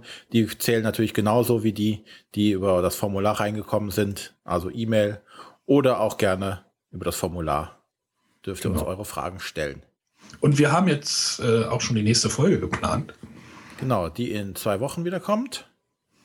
Genau. Matthias, äh, hat, da, Matthias hat da seine Finger im Spiel. Ja, also ich, wenn da nichts dazwischen kommt, werden wir eine Folge machen über Kinderspiele. Und wir werden eine Redakteurin von Haber dabei haben, die uns hoffentlich dann Rede und Antwort stehen wird. Auch wenn ihr dafür auch schon Fragen habt oder irgendwas wissen wollt Richtung Kinderspiele, äh, ruhig her damit. Also wir freuen uns, wenn wir Fragen kriegen. Genau. Wir hatten schon einige Male eine Anfrage bezüglich Kinderspiele. Also ich glaube, ein paar unserer Hörer werden Kinder gerade in einem Haber-fähigem Alter haben. Ja, wir, ja, wir ja selber Wort. auch. Wir ja selber auch. Genau, ja, wir, wir auch. Meine sind schon zu alt. Wir ja auch und sind schon so gespannt, was sie uns zu erzählen hat, wie das, wie sich das, äh, wie anders das doch vielleicht ist, für Kinderspiele auch zu entwickeln. Ja. Gut, dann ja. würden wir jetzt an dieser Stelle endlich mal verabschieden. Es reicht jetzt auch zwei Stunden. Mal wieder. Und hören uns dann nächste Woche. Ja. Tschüss. Tschüss. Tschüss. Ich glaube, langsam reißen wir die zwei Stunden immer, ey.